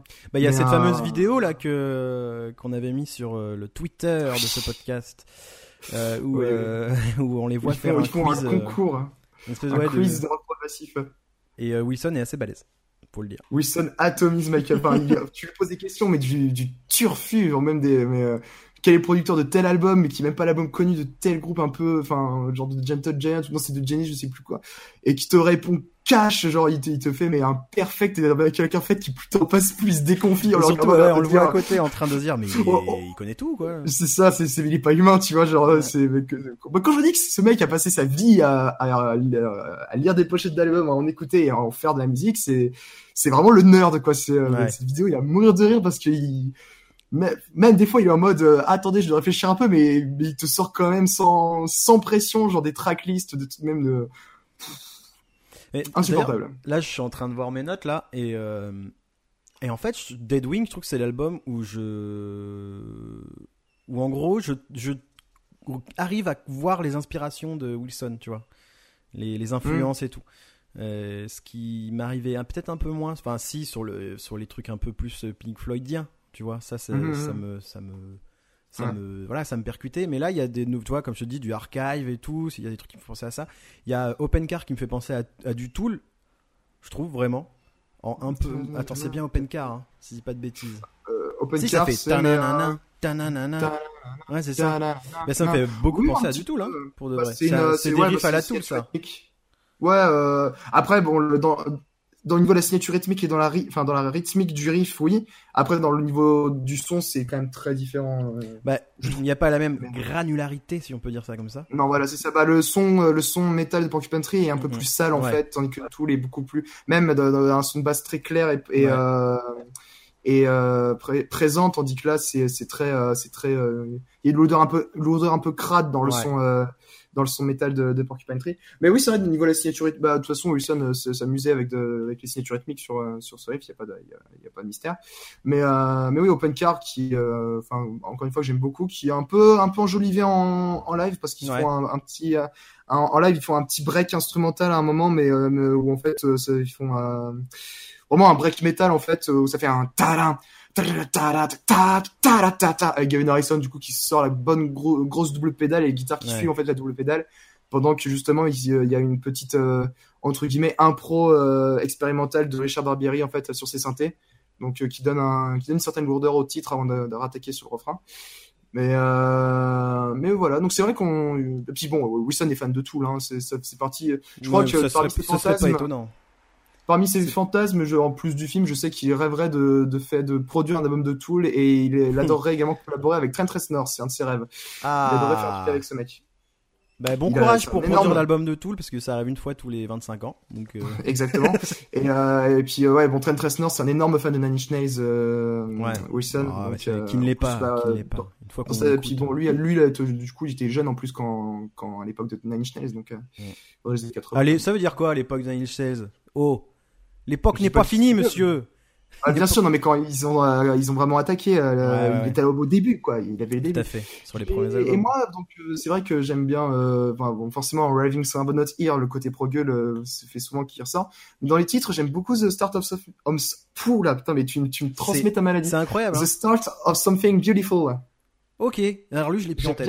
J'ai écouté euh, trop d'albums de Porcupine Tree pour me souvenir de tous les morceaux, à part ceux c'est vrai que, au début, euh, quand, enfin, c'est vrai que moi aussi, c'était pas un titre qui m'a me marquait euh, plus que les autres au début quand j'écoutais l'album, mais qui, euh, qui avec le temps est devenu un de mes petits, un de mes petits chouchous dessus, avec un petit passage instrumental justement que j'aime beaucoup en jouant sur la dynamique entre un dialogue entre le piano et la guitare avant de repartir sur la distorsion, puis retour sur le refrain que j'aime beaucoup, etc. Il faudrait que j'aille réécouter ce, voilà. ce titre du coup. puis bon, et on trouve les, on trouve les thèmes encore une fois chers à Wilson, donc avec Halo qui critique la religion, euh, Lazarus qui est la petite balade mélancolique où euh, une mère parle à Ouais. son fils depuis la tombe, blablabla. Euh, euh, Raving Not Here qui a ce côté euh, quand, que dans les paroles qui, euh, ouais, c'est euh, un peu d'errance en fait. Donc quand tu sais pas vraiment où tu es, ou est-ce que j'ai eu le sentiment que tu étais là avant. euh, Un petit peu plus Vraiment le sentiment existentiel. de déconnexion. Un peu ça, voilà, propre, à, propre au texte de Wilson. The Start of Something Beautiful, qui est, euh, encore une fois, une chanson euh, après des déboires amoureux, euh, dont le refrain... euh, le refrain vraiment traite ce côté un peu euh, plus j'essaye de, de enfin the- enfin plus j'essaye de montrer ce que je ressens et plus j'ai l'impression que tu n'as rien à faire euh, euh, le plus j'essaie de comprendre et plus, et plus je réalise que je que je ne comprends pas euh, Ça doit être un garçon, ça doit être un garçon compliqué, euh, ce, ce Steven Wilson. Euh. Plus le temps, enfin, Innocence the Time We Spend, donc euh, le temps que nous passons est innocent, mais j'ai j'ai oublié que nous étions Camille. euh, tu pensais que c'était un, que c'était un, le début de quelque chose de magnifique, euh, tu devrais y repenser. Voilà, c'est, c'est joyeux, mais mais apparemment, enfin, Wilson se, se- fait de la musique triste, mais se considère comme une personne, bah, heureuse dans sa vie en fait. Jovial. Et- Je, je oui, bah en tout cas c'est ce qu'il dit. euh, en non, mais sa souvent, manière, mais c'est- euh, souvent c'est ça. hein, euh, Il y a beaucoup d'artistes euh, qui, Mhm. qui même, même pas que dans la musique, hein, que ce soit des.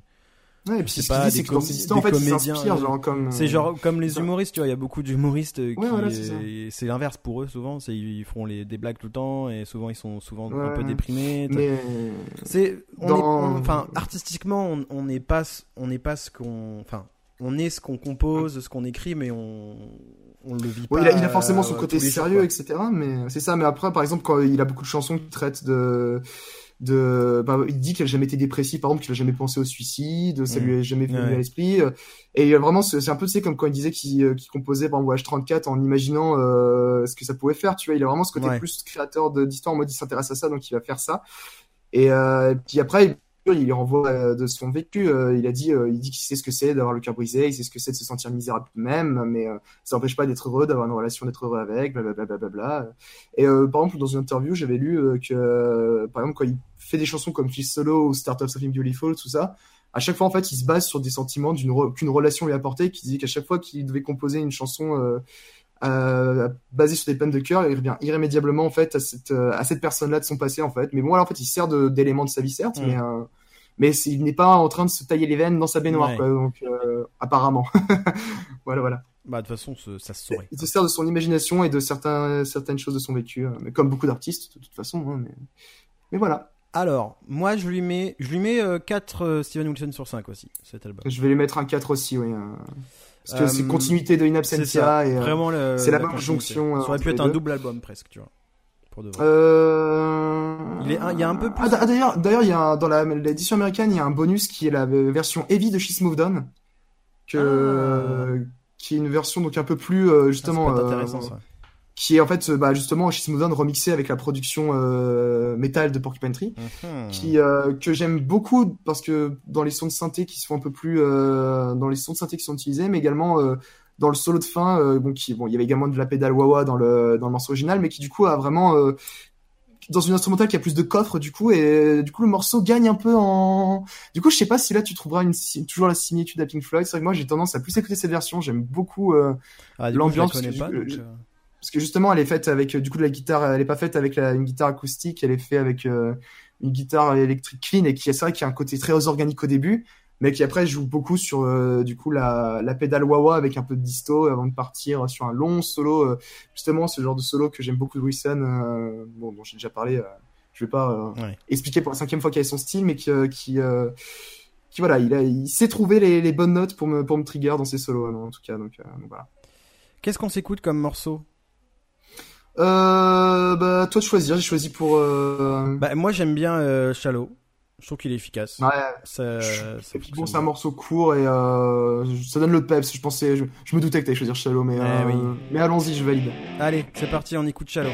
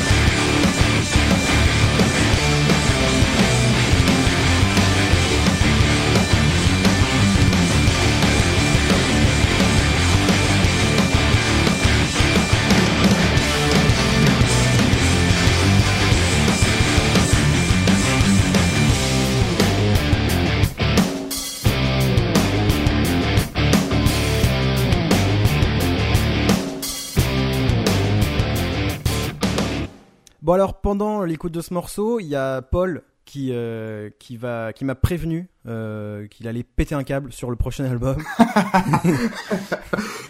L'album alors le prochain album Ça y est, c'est parti On attaque le Allez prochain album il s'appelle le prochain album il s'appelle Fear of a Blank Planet et euh, est-ce que je lance Paul tout de suite? Je sais pas. Euh, moi, Lâchez les chiens. Avant de lâcher les chiens, moi juste, j'ai lu la, la- la fiche Wikipédia de l'album. Et ça m'a fait rire parce qu'apparemment l'album, le nom de l'album est ins- inspiré de, de De Fear Nora. of a Black Planet de Public Enemy. Et ça ça m'a fait rire parce que je je voyais pas Steven Wilson euh, enfin voilà euh, s'inspirer de ces choses là. Non, mais Wilson, enfin, euh, en plus d'être un nerd, n'est pas qu'un, n'est pas un prod snob comme certains le pensent. Enfin, il a son côté snobby anglais, évidemment. Ça, je veux pas Comme- nier. Comme tous les très- Anglais. Très, pré- mais bon, ouais, bon, c'est plus anglais parce que en vrai, musicalement, Wilson, c'est un vraiment un petit touche à tout. Enfin, il écoute du hip-hop, il écoute du trip-hop, il adore la cold wave, le shoegaze. Enfin, à un moment, il avait déclaré que le que le hip-hop actuel était plus euh, innovant que que le rock ou le metal. euh, en citant Ke- Kendrick Lamar, ce genre de choses. Enfin, il, il Ouais. écoute, il touche à tout. Il peut écouter du Cigarette After Sex comme du hip-hop, comme du gros metal. Enfin, voilà, c'est cet homme et euh, il a, il a, il un a- il pas de frontières. Un mélomane accompli Accompli. qui aime euh, chercher des sons nouveaux pour lui-même s'en inspirer pour sa musique et la, et la nourrir en fait. Voilà, moi c'est juste la petite euh, le petit détail qui me faisait euh, qui me faisait marrer. Mhm. Euh, Fear of Planet, qui Fear est of a un gros Planet. album concept. Alors moi je veux bien que tu m'expliques le concept le concept. Alors, parce que je ne l'ai pas spécialement euh, décelé à travers l'écoute du, du disque. Quoi. Mm, mm. Bah, Fear of a Blank Planet, en fait, suit l'histoire d'un adolescent ou des adolescents, entre guillemets, parce que c'est- un adolescent très. Attends, excuse-moi. très impersonnel, mais bon, à raison, parce qu'en fait, le. Fear of a Blank Planet, dans son thème, euh, traite de la. de la de l'adolescence de notre époque, mais dans le sens où comment notre époque en fait les impacte. Donc c'est-à-dire euh, les, ces enfants qui sont euh, vraiment dans des états d'anxiété voire de dépression suite en fait à, ben, à- dans un monde qui va trop vite pour eux, enfin l'utilisation d'internet qui fait qu'ils sont bombardés d'informations, euh, la télévision avec les, euh, les news qui sont bombardées, la société de consommation, le fait que des rapports difficiles avec les parents ou alors le fait d'être de ne pas avoir de communication ou d'affection, pas de preuve de sentiments, ce genre de choses. L'album traite vraiment de ces, ces, ces- voilà, ces, ces parias de 2.0, ces, ces enfants de la génération Y qui sont détruits psychologiquement par, euh, par un monde trop froid et en fait et la peur et euh, d'où le titre de l'album Fear of a Blank Planet, la peur d'une planète euh, vide en fait, Ouais, vide, ouais. quoi, à l'image de ces, de ces adolescents qui, se, qui ont un vide existentiel qui le comble par une utilisation euh, maladive des jeux vidéo, de la télévision, de la pornographie, ce genre de choses. Et donc c'est vraiment euh, la- l'apathie de- des personnages et, le, et leur mal-être et le, au centre de cette histoire on suit cet adolé- un adolescent en particulier, même si en soi, même l'équipe le montre, ça traite vraiment cette génération de banlieue qui, euh, qui peut souffrir de ça. Euh, Je pense pas que ce soit un album de vieux con parce que Wilson est quand même euh, une personne assez, même s'il a pu sortir des phrases qui font un peu vieux con ou euh, par rapport à ça, euh, il a toujours, il revient souvent, il s'informe et parfois revient sur ses positions, comme quand il a participé récemment à, à la BO d'un jeu vidéo. En fait, il a, il a dit, je pensais pas qu'en fait un jeu vidéo pouvait être autant que ça une forme artistique comme un film interactif en fait. Donc euh, il- voilà, il- Bon après on est tous Non, non. le vieux con de quelqu'un d'autre, hein, tu sais. euh. c'est ça, c'est ça. Mais bon, c'est plus, enfin, ça peut sonner comme étant un concept vieux con, mais c'est plus encore une fois dans, un- dans une optique de de euh, pousser un extrême pour euh, y mettre un, un message et encore une fois un extrême enfin bon c'est parce que euh, Ouais. c'est un problème genre aux États-Unis ou ce genre de choses là, mais il y a énormément de de, de, de pilules en fait enfin il y a le, le- le thème des médicaments à prendre est un thème récurrent qui en Mm. fait de, de, de, drogues en fait qui sont prescrits en fait au- à la jeunesse de plus en plus pour, euh, pour entre guillemets les calmer ce genre de choses alors qu'en fait ça ne, ça ne gère pas le problème. Au contraire ça l'aggrave parce que ça les pousse dans un état de léthargie et d'apathie justement. Donc c'est vraiment voilà le thème de l'album c'est à quel point euh, la société actuelle euh, peut aliéner en fait cette génération qui n'est pas préparée à ça. Ok. Donc le d'où bon l'aspect extrêmement sombre et également la- la- je pense l'utilisation beaucoup plus prononcée d'effets indus par moment mais euh, par moment Mais enfin c'est même c'est même tu vois, je relis les notes, c'est même pas sur euh, sur cet album que j'ai noté ma, mon petit truc sur l'indus là. Ah, c'est vrai que sur bah, ça sur c'est encore Mais- plus, mais, euh, mais, mais tu sens que dans les sons de synthé, il y a une froideur et un côté plus mécanique bien plus présent que de ce qui a été fait dans les précédents. Bah, cette froideur, m'a- elle m'a un peu dérangé quelque part, mais c'est encore une fois plus dans la production que j'ai trouvé un peu propre. Je... Étonnamment propre, je l'ai trouvé. Oui, il y a. Euh, surtout sur les batteries, voilà. les batteries, alors elles sont très bien rendues, mais du coup, je suis même alors le jeu de batterie, il est toujours fou enfin, sur euh, Alors, sur cet là, en particulier, est euh, incroyable. Mais Ah, ouais. Mais je sais pas, il y avait- un truc un peu trop propre. J'aurais voulu que ce soit un peu plus crassou. comprendre. Ouais. Je- Surtout je sur les ba- les basses aussi. sur. Sur les basses. Parce que sont, justement, j'ai un très grand amour de l'album live de cette tournée où justement il le joue en entier Ouais. et qui a justement beaucoup plus d'énergie et un Ouais. aspect un petit peu plus sale dans de Wilson ou dans ce genre de choses. Donc j'aime bien l'écouter pour cette énergie-là. Parce que ça, qu'Anesthetize dans les chants fait très, euh, fait le, le chant est très smooth en fait de, de Wilson Bah, c'est en même pas tant le chant parce que tu vois tout ce qui est euh, tout ce qui est guitare et, et chant, je trouve que ça, ça c'est très bien produit. Mais je trouve que Mhm. c'est euh, bah, la session rythmique en fait, la, la basse et la batterie sont, un- je trouve trop propres et, et du coup ça les efface Mhm. euh, comparé euh, bah, à, la, à la très très très bonne production des guitares par exemple que j'ai trouvé Mhm. assez bluffante. D'accord. En fait, c'est c'est très en fait c'est- c'est bien produit parce que c'est le, le son enfin c'est fidèlement rendu et tout, tu vois, c'est même pas ça le souci Mhm. mais c'est que c'est que j'arrive pas à trouver la cohérence entre les, les, les sessions mélodiques et les sessions rythmiques. Après euh, après ça m'a pas enfin c'est juste une remarque comme ça parce que l'album euh, je l'ai beaucoup aimé quoi, tu vois. Donc euh, Bah moi personnellement c'est euh, c'est un de mes albums préférés. euh, genre si je dois prendre 5 albums sur une sur une île déserte, il, il sera dedans. ouais. Et c'est un album qui m'a beaucoup apporté euh, parce qu'il a vraiment apporté euh, qui a euh, bah, apporté des, des, des éléments en fait qui ont défini ma, ma vision de la musique après, euh, notamment la musique progressive. Enfin, c'est peut-être pas que grâce à enfin c'est il y a également Rush qui a joué là-dedans mais c'est énormément grâce à cet album par exemple que j'ai euh, que j'ai eu l'idée de ma, ma chaîne YouTube par exemple du concept de de Rain Prog. Chaîne YouTube, Non, on rappelle c'est voilà, in Prog, parce que je l'ai pas précisé en début d'émission, j'en suis désolé. Oh, bon, c'est pas bien grave. Mais ta chaîne YouTube, Parce Prog, où tu as fait une vidéo d'ailleurs sur Rush. Voilà, faut le dire. Euh, sur Rush, ouais, mais euh, mais euh, ce que j'adore en fait moi dans la dans la dans la musique, c'est tout autant les paroles en fait et les messages des chansons que la musique. Et ce que j'aime, c'est quand la musique fait écho en fait à l'ambiance et aux paroles. Et du coup, l'idée de, de, ce- de cette émission en fait où expliquer est est née de mon esprit en fait, par- alors que je faisais cette réflexion sur à quel point la musique sert bien les paroles sur euh, Subdivision de Rush, mais également et surtout Anesthetize, le morceau de, Mm. de Porcupine Tree. D'ailleurs, mais, euh, non, c'est pas sur Anesthetize que qu'on a Robert Fripp et. Non.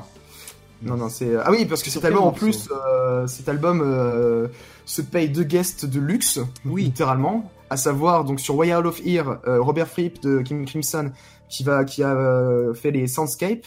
Et sur le morceau de choix, donc enfin, le morceau prog Anesthetize, on a un Ouais. solo euh, de Sir Aleph Lyson de Rush.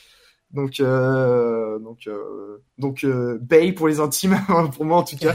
mais euh, je suis fou de ce guitariste. Et euh, mais voilà, donc en tout cas là, c'est bon, on a fait, on a fait la partie un peu historique de, de l'album, les guests, tout ça. Euh, Qu'en est-il de la, enfin, on a parlé de la production, mais qu'en est-il des morceaux, mon cher? Eh bien, euh, il y a Anesthetize vraiment qui ressort, je trouve. Parce que c'est vraiment Ah ouais. le gros bloc, c'est vraiment le, le gros pavé de. Et, et ce qui est drôle, c'est que quand tu disais que c'était les morceaux longs que t'accrochais moins à Porcupine Tree, du coup, je me disais quoi, il y a pas Bah, Anesthetize ah, c'est ah, pas ah. c'est- pas le morceau que je préfère mais en fait euh, Mhm. en fait c'est tellement un gros morceau que je sais pas encore trop comment le digérer parce que c'est un enfin tu vois moi j'ai ces albums là je les ai écoutés il y a deux Mhm. mois peut-être enfin juste à- juste après qu'on ait fini d'enregistrer Oui, oui. la première émission donc c'est encore assez frais finalement pour moi et euh, Mhm. et je il est tellement immense que c'est enfin voilà c'est c'est compliqué à Ce morceau est immense. et- euh... mais le, mais le ressenti il est positif quand même ah, c'est un morceau, c'est un morceau immense. C'est il se passe tellement de choses dans ce, dans ce titre, c'est c'est un album presque entier quoi. Il se passe vraiment beaucoup de Ah, choses. Ah, Ah, c'est la pierre, c'est la pierre angulaire de ce- cet album. Et puis justement, dans cet album, Anesthetize, ça parle vraiment, on se met à la, la- la vue de notre notre adolescent en fait, qui est dans un état complètement euh, de déconnexion en fait, qui euh, où il dit qu'il n'est simplement pas ici et qu'il a beau essayer de de- d'envoyer des signaux en disant que ça va pas bien, il entend des voix qui lui dit euh, shut up, euh, just be happy, euh, donc euh, juste sois heureux, mais euh, donc euh, enfermé du coup dans, dans, dans son mal-être en fait. Donc euh, un morceau en trois parties, donc euh, donc une partie clean, une partie complètement métal et une partie euh, très euh, très contemplative, très cinématique. Et euh... putain, si je commence à me lancer, bon allez, je me lance. Bah, lance-toi, vite, lance-toi. Attention, euh, c'est parti. La deuxième... partie étant euh, appelée The Pills I'm Taking, donc les, les, les pilules que je prends. Ouais. Euh, juste deux petites secondes, euh, Anest- je vais euh, quand même faire un pense-bête avec les lyrics pour être un peu plus rapide si je veux en parler. Tac, tac, tac, tac, tac. Voilà. Donc oui, donc une première partie vraiment avec ce côté très hypnotique avec un un, un- des- une guitare très un peu, euh, j'ai pas envie de dire corrosive, mais presque, mais enfin, avec Ouais, un ouais. délai justement qui amène un son Dave Laxon qui a ce côté très dérangé, mais euh, qui utilise, je pense, des gammes un peu euh, particulières. Euh, Je parlais un peu de son style tout à l'heure. Bah, D'ailleurs, euh, euh, la, même la batterie euh, sur le, le début de morceau là, il y a Ah oui, espèce de ouais, jeu de, il joue avec ses, ses tomes là, et c'est euh, Ça, oui, bah, Gavin Harrison sur ce morceau fait tout l'étalage de son talent et de Ouais, sa et de son génie de composition à un niveau, vrai mais euh, c'est un peu le euh, morceau, c'est- euh, la bande démo de, de Gavin Harrison, ça pourrait être ce morceau pour parce qu'il Euh, alors, bah, et surtout que c'est un morceau qui est euh, quand il fait des masterclass, qui joue quasiment tout le temps parce que bah, c'est un c'est un cas d'école de, de batterie, enfin niveau ghost note, niveau complexité, niveau exigence. Anesthetize est, enfin c'est fait partie, euh, je pense c'est l'un des morceaux les plus durs à jouer à la batterie de Porcupine Tree, mais il a raison, mais c'est c'est limite si parfois j'écoute que la batterie sur ce morceau tellement il est extraordinaire. Et euh, donc du coup, ouais, une première partie qui parle de cette, euh, de cette, ce sentiment de je ne suis pas ici, euh, mais que, mais que d'un autre côté, j'ai beau essayer d'envoyer des signaux, euh, ça ne me passe pas. La partie Metallary après le solo avec euh, donc The Pills I'm Taking, où là, il, il évoque vraiment ce sentiment de de vide intérieur et d'apathie, disant euh, je regarde la télé, euh, mais je, je, je trouve qu'il est dur d'être conscient. Je suis complètement euh, donc bored, je suis complètement ennuyé, mais je ne peux pas éteindre, euh, je ne peux pas appuyer sur euh, donc vraiment ce sentiment de qu'on ne maîtrise pas sa vie, qu'on n'est pas là. Donc le refrain étant euh, Only apathy, only apathy from the pills in me. Donc il n'y a que de l'apathie des, des pilules que je prends. donc c'est vraiment ce sentiment de quelque chose qui se déchire en fait, des forces co- contractuelles en fait qui déchirent notre euh, l'être de ce- ce- cet Mhm. enfant en fait et qui euh, qui, euh, qui alterne justement des états de, d'inconscience ou de déconnexion et à la fois de, de, de déchirement interne ultra violent. Et là où la musique de euh, là où Gavin Harrison a un, un jeu de batterie extraordinaire, c'est qu'en fait, entre la jonction dans cette partie 2, en- euh, quand c'est la partie entre guillemets verse, il a un jeu très rythmique où c'est fait juste un ta, il a vraiment ce côté en fait euh, à l'essentiel et au moment de partir sur le refrain à chaque fois il a une euh, un déroulé en fait où il se il te balance 50 000 ghost notes à la seconde où il est vraiment il s'emballe en fait où d'un seul coup ça fait un peu à l'ambiance On, on va avoir une compile de, de toi en train de- de d'imiter des mais- morceaux, des morceaux de batterie et tout. Ça, Ouais, Enfin, sauf que euh, c'est parce que la batterie, je trouve, a un, un rôle de narration essentiel dans ce morceau, Ouais, parce que justement, au moment en fait où le dans le texte le et du donc du, du refrain, le l'adolescent a ces, ces, ces forces qui le déchirent et qui vraiment euh, fait un enfin hurle, il n'y a que de il y a que le vide et de l'apathie en moi. Il y a vraiment c'est en fait euh, cet emballement de la batterie un peu à l'image de, de cet adolescent qui va qui euh, subitement va subir cette crise en fait. Ouais. Et euh, la, et la batterie en fait vraiment suit cet état-là et, et euh, inconsciemment nous emmène dans cet état-là, en étant d'abord très rythmique, très euh, presque ennuyé, euh, enfin pas ennuyé, mais qui apporte ce côté très euh, plat entre guillemets parce Ouais. qu'il y a un rythme euh, Bah, et qui d'un seul coup s'emballe et qui amène le refrain avec tout l'impact que ça arrive où là il te sort mais hein, où il joue avec ses, vraiment il vole avec ses tomes, avec ses avec ses cymbales, etc. Euh, et puis également une partie complète. Enfin, la- je pense qu'on a dedans la, dans cette partie 2 la partie la plus bourrine de Porcupine Tree avec une partie euh, avec des blast beats et euh, vraiment un énorme break avant de repartir sur le refrain. Ouais, Euh, oui. Également, oui, une critique, euh, également une critique euh, de la de, de la consommation en disant qu'on euh, nous sommes nous sommes perdus dans les euh, centres commerciaux, commerciaux, euh, à travers les magasins comme des zombies. Mais quel est le but Qu'est-ce que la qu'est-ce que l'argent peut acheter? Enfin, que des questions existentielles comme ça. Donc, Anesthetize, gros, pavé. Il dure Ouais, combien énorme 17 pavé. minutes Non, c'est combien il dure 17 minutes, c'est ça, 17 17 minutes. Et, euh, et la deux- troisième partie a un côté, à l'inverse, euh, ce côté apaisant, triste, en fait. C'est vraiment, euh, quand je dis cinématique, un peu comme on a déjà pu le voir dans Star Wars Porcupine où notre adolescent est juste là à regarder les, euh, les, les vagues, en fait, et à trouver un, un rare moment de paix, en fait, à, à juste réussir à ne penser à rien et à juste apprécier, en fait, euh, ce moment où il compte les vagues, en fait.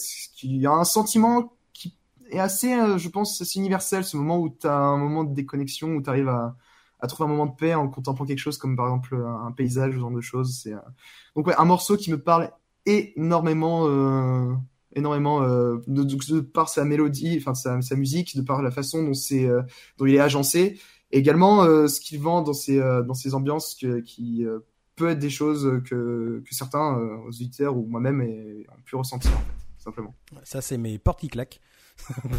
D'accord. Mais, euh, mais, ouais.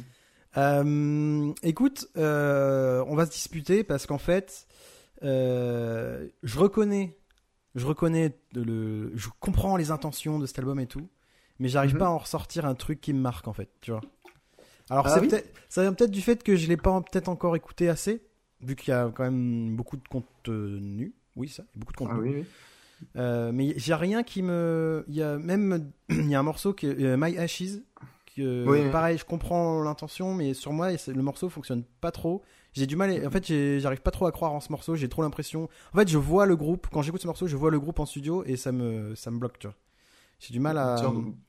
Comment ça, tu peux groupe en studio Bah, c'est-à-dire, je, tu- en fait, je, je quand j'écoute ce morceau, le- dans mon ressenti, c'est que je vois les mecs euh, dans leur studio en train de, en train d'enregistrer le truc, mais j'arrive pas à, à, à me décrocher de ce truc euh, Mm. ultra concret, tu vois, de, de la musique enregistrée. J'arrive- Ça n'arrive pas à me faire décoller en fait.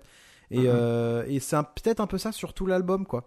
J'ai, j'ai, en fait, je trouve que c'est trop bien. Enfin, c'est trop bien fait. Tu vois ce que je veux dire? C'est comme quand tu vois un gâteau parfait, tu dis, il y a un truc bizarre. Le gâteau est trop parfait, tu vois. Il a l'air trop. Mais tu vois, j'ai comme un réflexe de défense presque. Tu vois, genre, oulala, attends, c'est trop. Euh, c'est bizarre. C'est bizarre là, c'est trop je trouve ça bizarre personnellement, mais euh, je ça Mais- bizarre comme. Tu vois, c'est Ouais. c'est bizarre, c'est presque un truc euh, instinctif. euh, et et c'est ouais, c'est chelou, c'est presque animal, mais j'ai un comme un truc de méfiance, genre Hmm, attends, c'est beaucoup trop parfait ça, tu vois? Qu'est-ce qui qu'est-ce qui nous cache Mais en fait, il, il cache rien du tout. C'est juste que je pense qu'il faut le temps de. en fait, je pense que j'ai besoin de plus de temps pour pour euh, cet album. Je pense. Ouais, parce que c'est vrai quoi, bah, a Fear of a Blank Planet qui, euh, en tant que morceau, qui suit plus en fait ça, ce qui s'était fait. euh, Alors lui, il y a un gros riff sur la, euh, Ah oui, sur la oui. fin de ce, de ce morceau là, Fear of a Blank Planet. Il y a un gros gros Ouais. riff qui est, qui est assez ouf. Après, on a donc Anesthetize en, en morceau de- très très pieux, mais mais tout aussi efficace. Enfin, c'est pas le genre de morceau prog où tu, tu te fais chier quoi. Euh, on a non, deux, deux, deux morceaux un peu plus inspirés trip hop, je trouve, avec ma, ma My Ashes et Sentimental dans les arrangements. Enfin, trip hop, c'était pas le bon terme, mais en tout cas, ça va piocher dans, ces, dans ce spectre-là de la musique. Ouais. Et on termine sur euh, dans Way Out of Fear et Stick Together qui euh...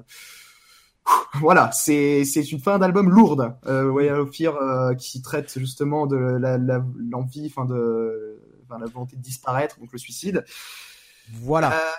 Euh, avec des avec des paroles qui qui, qui qui qui font mal. Encore une fois, je vais Eh bon, je vais, je non, mais après, il faut euh, en parler hein, de ce thème-là. Together qui euh, Stick Together qui est un peu à double double interprétation soit ça parle de, de- du suicide soit ça peut parler d'un d'un abandon euh, de, de l'adolescent à- aux pulsions euh, notamment euh, bah quitte à quitte à être comme ça autant autant assumer euh, just let's stick together euh, right now enfin release the pressure donc euh, enlever la pression ça peut être soit dormir dans le sens euh, bah, de la mort soit de, de la pulsion sexuelle mais euh, mais voilà donc c'est euh, un album très très sombre puis même dans les ambiances musicales ça se sent hein. c'est pas un album joyeux euh, mais euh, mais un album enfin voilà moi c'est un album ultra important dans mon dans mon background musical qui m'a qui m'a qui m'a fait exploser le cerveau qui me fait encore exploser le cerveau euh, que que qui m'a euh, qui m'a apporté des, des certaines visions sur la musique ce genre de choses et euh, enfin voilà enfin moi je c'est c'est album c'est c'est 5 sur 5 quoi c'est y a, y a- y a pas à chiquer quoi Oh, c'est, il a lâché le 5 sur 5. ça, bah, évidemment, bah, ça c'était sûr et certain. Bah, dès que je fais des top albums pour rigoler, pour voir où j'en suis, tu peux être sûr qu'il il sera tout en haut, quoi. Donc,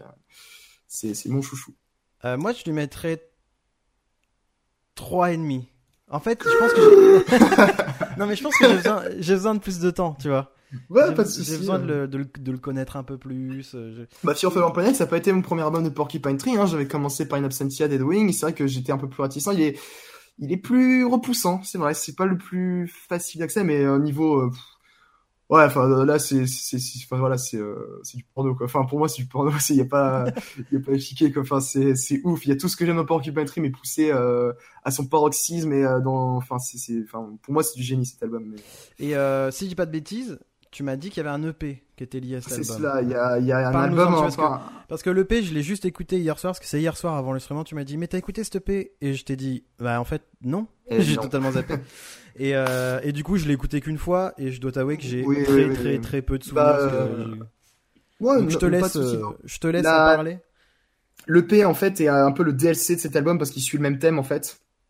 Et euh, c'est littéralement ça, c'est un DLC même sur la version vinyle du coup il l'intègre par exemple. Donc c'est il fait vraiment partie entre Ouais. guillemets de l'œuvre. Enfin, Ça a été enregistré en, en, même temps en additionnel. Ou- ou- alors en même, je sais pas si ça a été enregistré exactement en même mais je serais pas étonné, sachant, enfin, je sais qu'il est sorti, je crois qu'il est sorti en 2008, donc une année après, mais euh, mais euh, je pense qu'il a été fait en même temps, oui. Euh, c'est trop, c'est trop, c'est tellement proche. Puis, puis on y retrouve du coup donc dans la, la tracklist du vinyle, il y a un morceau qui est intégré, donc Cheating the Polygraph, qui est qui est sympatoche, c'est vrai, mais sympatoche. Puis sur la side 4, du coup, ils mettent les trois autres morceaux, donc Neil Recurring qui est une instrumentale, ou euh, Robert Fripp encore une fois est derrière les commandes pour les Soundscape. On a Normal qui est un morceau qui apparemment, d'après mes sources, a été composé euh, en premier avant Sentimental parce qu'en fait c'est un, peu son morceau jumeau.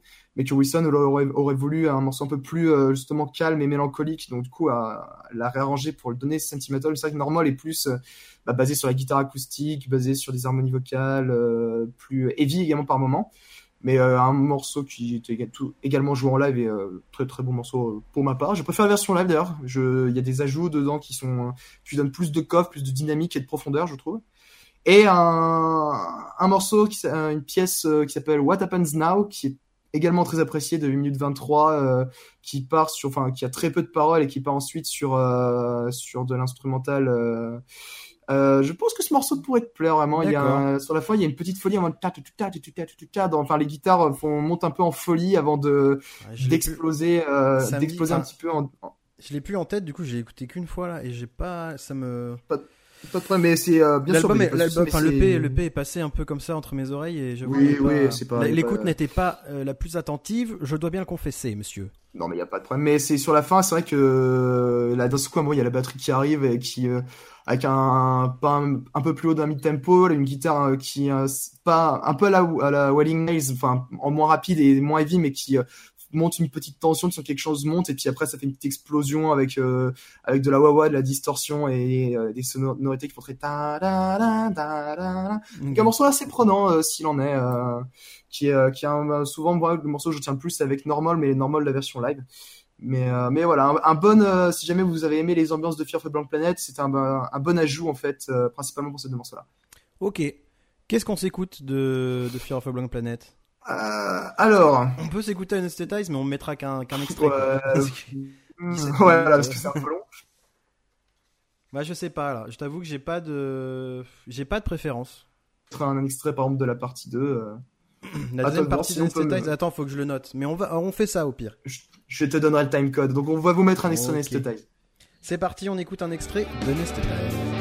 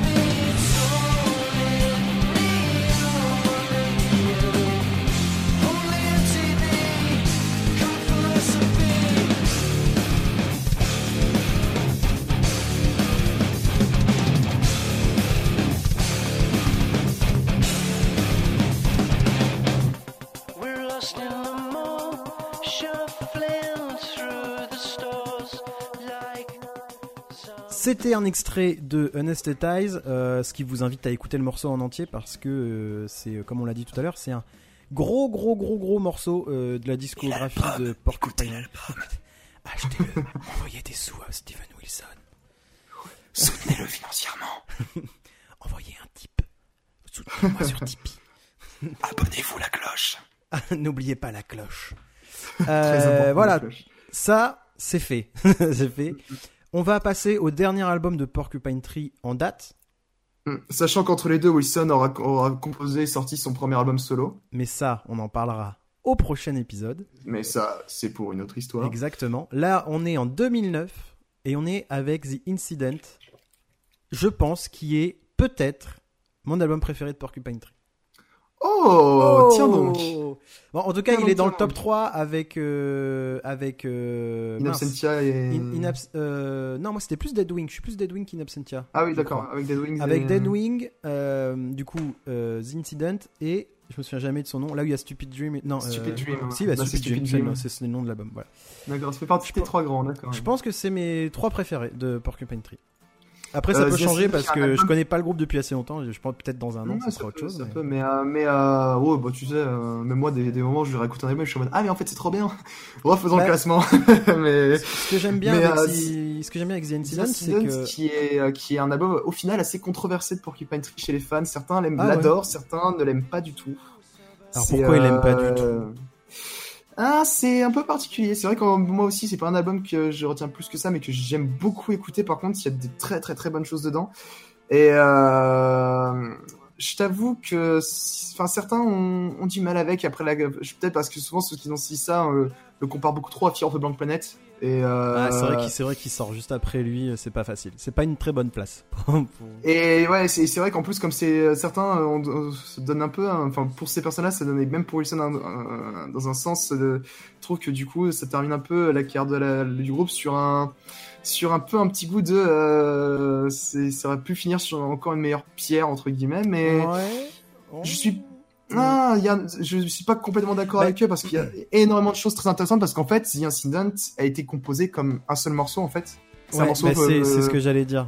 C'est un morceau euh, qui c'est un album qui coule quoi c'est vraiment ça ça part euh, Bah, parce qu'en fait, là, en termes d'ambiance, euh, c'est un, en termes d'ambiance et justement bah, de fluidité entre les morceaux et tout, c'est Mm, mm. c'est une merveille, je trouve. C'est ah oui alors ça par contre sur ce point je suis complètement d'accord mais en fait là où je pense que si ces, per- ces personnes disent ça c'est parce que comme en fait le morceau fait le morceau c'est un double album, si j'ai si pas de déjà c'est un double album pour commencer et c'est j'allais venir parce que c'est très important parce que le premier CD en fait a été quasiment euh, intégralement composé par Wilson en fait parce que Ouais. c'était un projet euh, Wilson s'est ramené avec les démos en fait et le groupe l'a joué et l'a un peu enrichi et augmenté je crois que la base c'était un morceau de 35 minutes et le CD 1 en fait 50 si je me souviens bien Attends, laisse-moi regarder Wikipédia. Euh, c'est ça, 55 minutes. À la base, il en faisait 35, donc le groupe l'a un peu gonflé.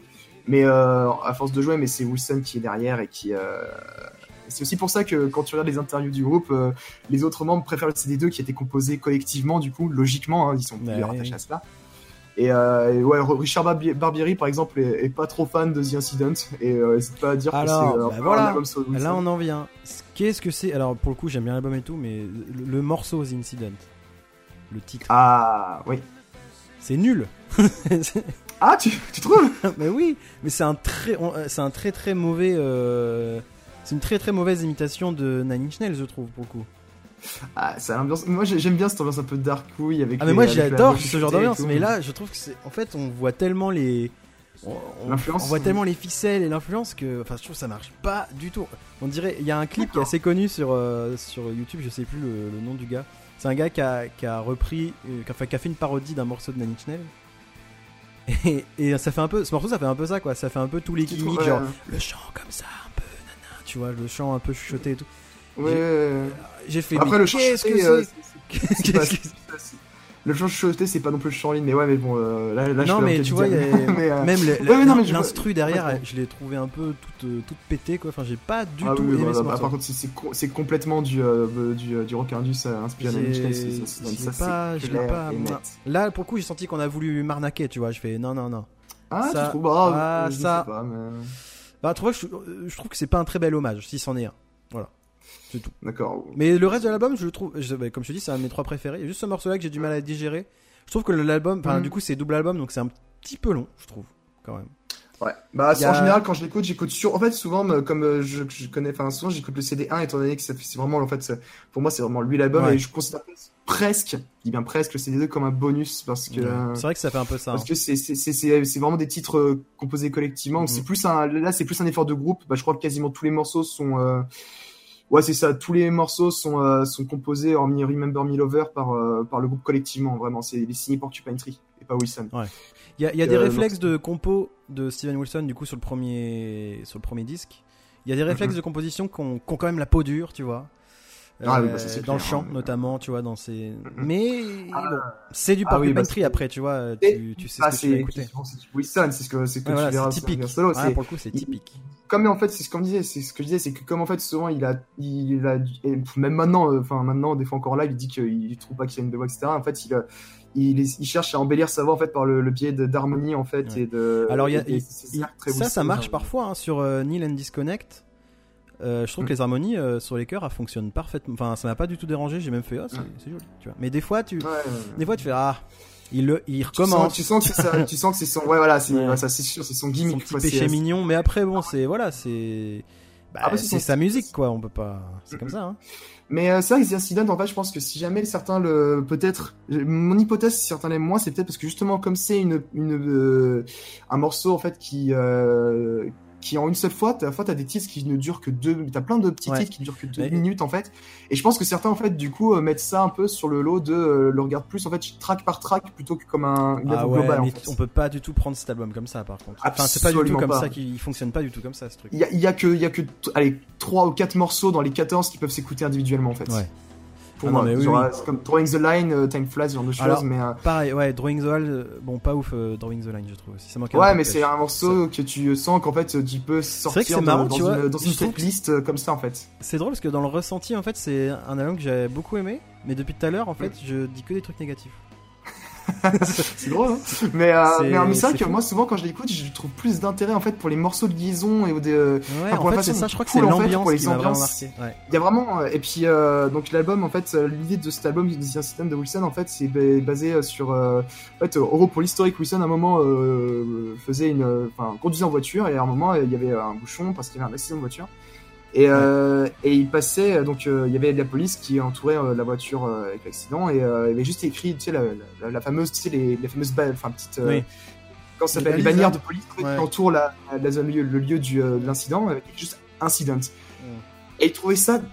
Et en fait, il a envoyé ça, il disait ça, c'est incroyablement impersonnel et presque. euh, où tu passes juste comme ça en mode Ah, un incident. Alors qu'en fait, c'est quelque chose qui a impacté la vie de quelqu'un, Ouais, c'est clair. euh, de, qui va la changer drastiquement. Et en fait, partant de ce constat, il, s'est intéressé à, à ces incidents dont personne ne fait forcément Ah, il y a eu un accident de voiture, ah, il y a eu ça, ou alors des événements de sa vie, en fait, qui. euh, Enfin, des événements qui marquent une vie, en fait. Il y a plein de morceaux, en fait, qui euh, se ramènent à son enfance, qui notamment à son, sa, sa, sa première histoire d'amour, en fait.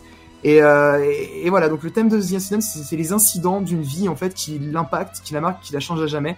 Donc pas forcément dans le sens négatif. Et euh, donc il est de passer là, il a fait sa démo de 35 minutes d'un morceau qui, qui coule d'un seul coup. Et euh, euh, C'est bluffant vraiment Ouais. l'enchaînement entre les morceaux. L'introduction Ah, mais de l'album, elle est excellente. Occam the Ah oui. Razor et The Blind Ah, bah, euh, c'est Bah, c'est excellent. presque quand tu le quand tu le lances, c'est presque une claque. Genre tu dis ah il lance un mot mais Ouais. oh là putain j'étais pas prêt. Genre je me C'est- prends. ah ouais, c'est exactement ça. C'est vraiment euh, pour le coup, ça te met d'entrée dans le truc. Ah ça c'est Ça, en plus, Bah, il y a vraiment, il y a une vraiment. minute 55, tu vas jamais écouter ce morceau tout seul, tu vois. Mais oui, c'est ça. pas d'intérêt. C'est vraiment Bah et puis la preuve les, les titres de l'album c'est pas euh, c'est pas ça, c'est c'est vraiment quand tu quand tu regardes la tracklist sur Wikipédia, c'est un The Incident et puis après t'as T'as euh, le enchiffrement 1, 2, 3, 4, 5 jusqu'à la 14, Ouais. mais en fait, c'est vraiment une sous-partie de cette, cette, ce morceau, en fait. Ouais, non, mais oui, mais c'est la construction de Par l'album exemple, est euh, très, très... le morceau que euh, les gens retiennent parce que c'est le morceau long et le morceau entre guillemets un peu prog, c'est Time Flies. Mais dans un sens, Time Flies a encore plus de corps avec ce qui, euh, je Ouais. trouve, avec le morceau qui, qui précède The Yellow Windows of the E- Evening Train, Ouais. qui, qui a vraiment cette, qui amène, euh, qui prépare la nostalgie de Time Flies en fait, parce Ouais. que c'est euh, deux morceaux, c'est partie des quelques morceaux ultra personnels à Wilson et, euh, et dans, quand tu vois le titre, The Yellow Windows of the Evening Trains, c'est un, dans le titre, c'est un, un hommage évident à son passé ou quand il dit, parce que Wilson a, un- a une fascination pour les trains, euh, il trouve qu'ils ont une, une, une Ok. ambiance très romanesque et très romantique. et euh, très nostalgique, mais parce que lui en fait a grandi à côté d'une station de train dans sa jeunesse. Voilà. Et d'où en fait le côté un peu nostalgique du morceau Trains, d'où le fait que bah, euh, bah, le- pour moi c'est le titre, ça, voilà, c'est exactement ça. C'est euh, voilà à travers la la la, la, la- oui, la, la fenêtre jaune, euh, le train de l'après-midi. Et puis il y a même dans ce car solo, il y a des moments où en fait il termine un morceau sur un son euh, soundscape de- des rails qui passent. Bah Lazarus terminait, je crois, si je me souviens bien, sur sur un Oui. son de train. Oui, oui. et on trouvera ce genre de choses pareilles sur d'autres albums de Solo. Il a vraiment cette fascination pour le son du train en fait, pour la nostalgie que ça lui apporte. Ok. Et euh, puis voilà, donc c'est euh, un morceau. euh, c'est logique cette influence de. Enfin, pour moi, quand tu vois le titre, t'es en mode, ouais, c'est bon, il parle de lui, quoi. Et Time Flies parle de lui, en l'occurrence, il parle du temps qui passe et des souvenirs. Et un morceau, alors là, pour le coup, énormément, c'est un morceau hommage à Pink Floyd. Ça, c'est. Ouais. C'est indéniable parce qu'il le reconnaît Ouais, lui-même. ouais. Le Time Flies, c'est entre guillemets, c'est presque un. Un remix en fait de Dogs et de Sheep de Animals. Bah, ça devient une Parce habitude, fait- hein, pour de vrai. Enfin, personnellement, je trouve que c'est c'est même plus sur, enfin, c'est plus très surprenant de, de, de le voir très inspiré par euh, Pink Floyd, quoi. Mm, mm. Ouais, mais euh, là pour moi c'est le morceau qui est le plus inspiré Pink Floyd parce que il Ouais. y a plein de personnes qui disent ah c'est Dog parce qu'en fait eff- effectivement en fait sur la sur le le, le, le, le riff d'intro en fait c'est c'est la ligne d'accord de de Dogs et euh, sur la partie un peu plus euh, heavy en fait c'est la ligne d'accord de Sheep. Ouais. Et euh, mais personnellement enfin pour moi ce n'est pas un plagiat parce qu'en fait l'intérêt du morceau c'est de donner un aspect nostalgique et ce genre de choses. Oui, bah, Animals est le premier album que, que Wilson a acheté avec ses sous, en fait. Et, euh, et en fait, pour moi, c'est plus un. C'est vraiment un album hommage et coup de cœur en mode euh, il parle de son passé et de la nostalgie et du coup il utilise des sonorités en fait euh, un peu comme euh, pour moi c'est en fait c'est du c'est du sample mais joué live en fait tu vois Ouais. ce que je veux dire? Ouais, je vois. c'est comme euh, si tu voyais un, un artiste de hip-hop qui prend des samples de King Crimson ou ce genre de choses bah là il c'est pour exprimer la nostalgie de son passé et les souvenirs ce genre de choses Tu veux parler de utilisé, Kanye euh, West? Voilà, exactement. Et euh, bah, là, je faisais référence à lui en particulier, mais n'importe quel artiste de. Ouais, moi, il y a beaucoup, ouais. Et- dans l'hip-hop, il y a la culture du sample. Mais tu vois, certains Exactement. aussi euh, aiment pas Time Flies en disant ouais, c'est un, c'est un plagiat de, de, de, de Pink Floyd. Mais en fait, il faut regarder les intentions qu'il y a derrière. Le message, c'est un message de nostalgie, et en fait, c'est un- c'est du Oui. sample. C'est un sample qui, qui, qui raconte et Oui, joué c'est- c'est un c'est peu totalement, c'est totalement assumé, quoi. C'est euh, Ah, bah c'est assumé, et puis le, lui Ouais. en premier. hein, euh, Enfin, c'est donc, euh, absolument pas quand c'est assumé, il y a pas, enfin, il y a même pas de souci, quoi. C'est Voilà, c'est pour ça, tu es en mode, bah, c'est un sample et l'intention du morceau c'est ça, donc du coup, écoute-le avec cette mentalité, c'est là où ça t'apporte quelque chose. Moi aussi, hein, parce que bon, à l'époque, j'ai découvert Patrie, j'étais encore, euh, c'était encore la période où j'étais branché à Pink Floyd, parce que bon, maintenant, Pink Floyd, j'ai un peu, enfin, c'est pas que j'ai fait le tour, mais tu sais, quand t'écoutes à mort un artiste, avant tu passes à, à d'autres Bah sonorités. Et la première fois que j'écoutais Time Flies, ça, j'étais en mode, euh, mais attends, euh, et en fait, c'est en regardant les paroles ensuite que j'ai compris les intentions et je me suis dit, ah d'accord, et que maintenant, j'ai un petit amour pour Time Flies, c'est, euh, c'est un morceau euh, que j'aime particulièrement pour ce qu'il véhicule, quoi, mais, euh, Ok, mais ok, ok, ok. Et ben, euh, on s'écoute. Moi, j'aimerais bien écouter l'intro de l'album, enfin les deux morceaux là qui s'enchaînent. Ça fait, The Blind House et Occam Razor? Ouais. ouais. Ça fait, bon, ça fait un bon gros Euh, 6-7 minutes, mais bon. Après, on n'en entendra plus du Porcupine Tree. Après, on écoutera que du Ah, bah, c'est- Wilson. après, après c'est ter- c'est- après, c'est terminé. ouais.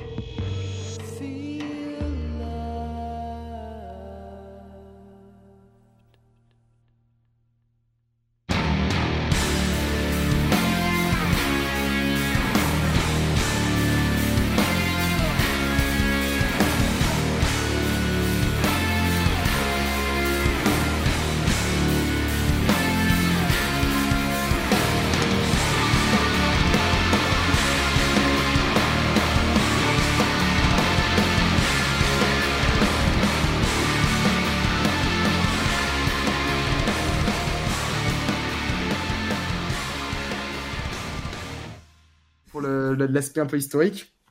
Euh, donc bon, bah, Wilson avait, un- le, le groupe avait un peu fait la moue par rapport à The Incident.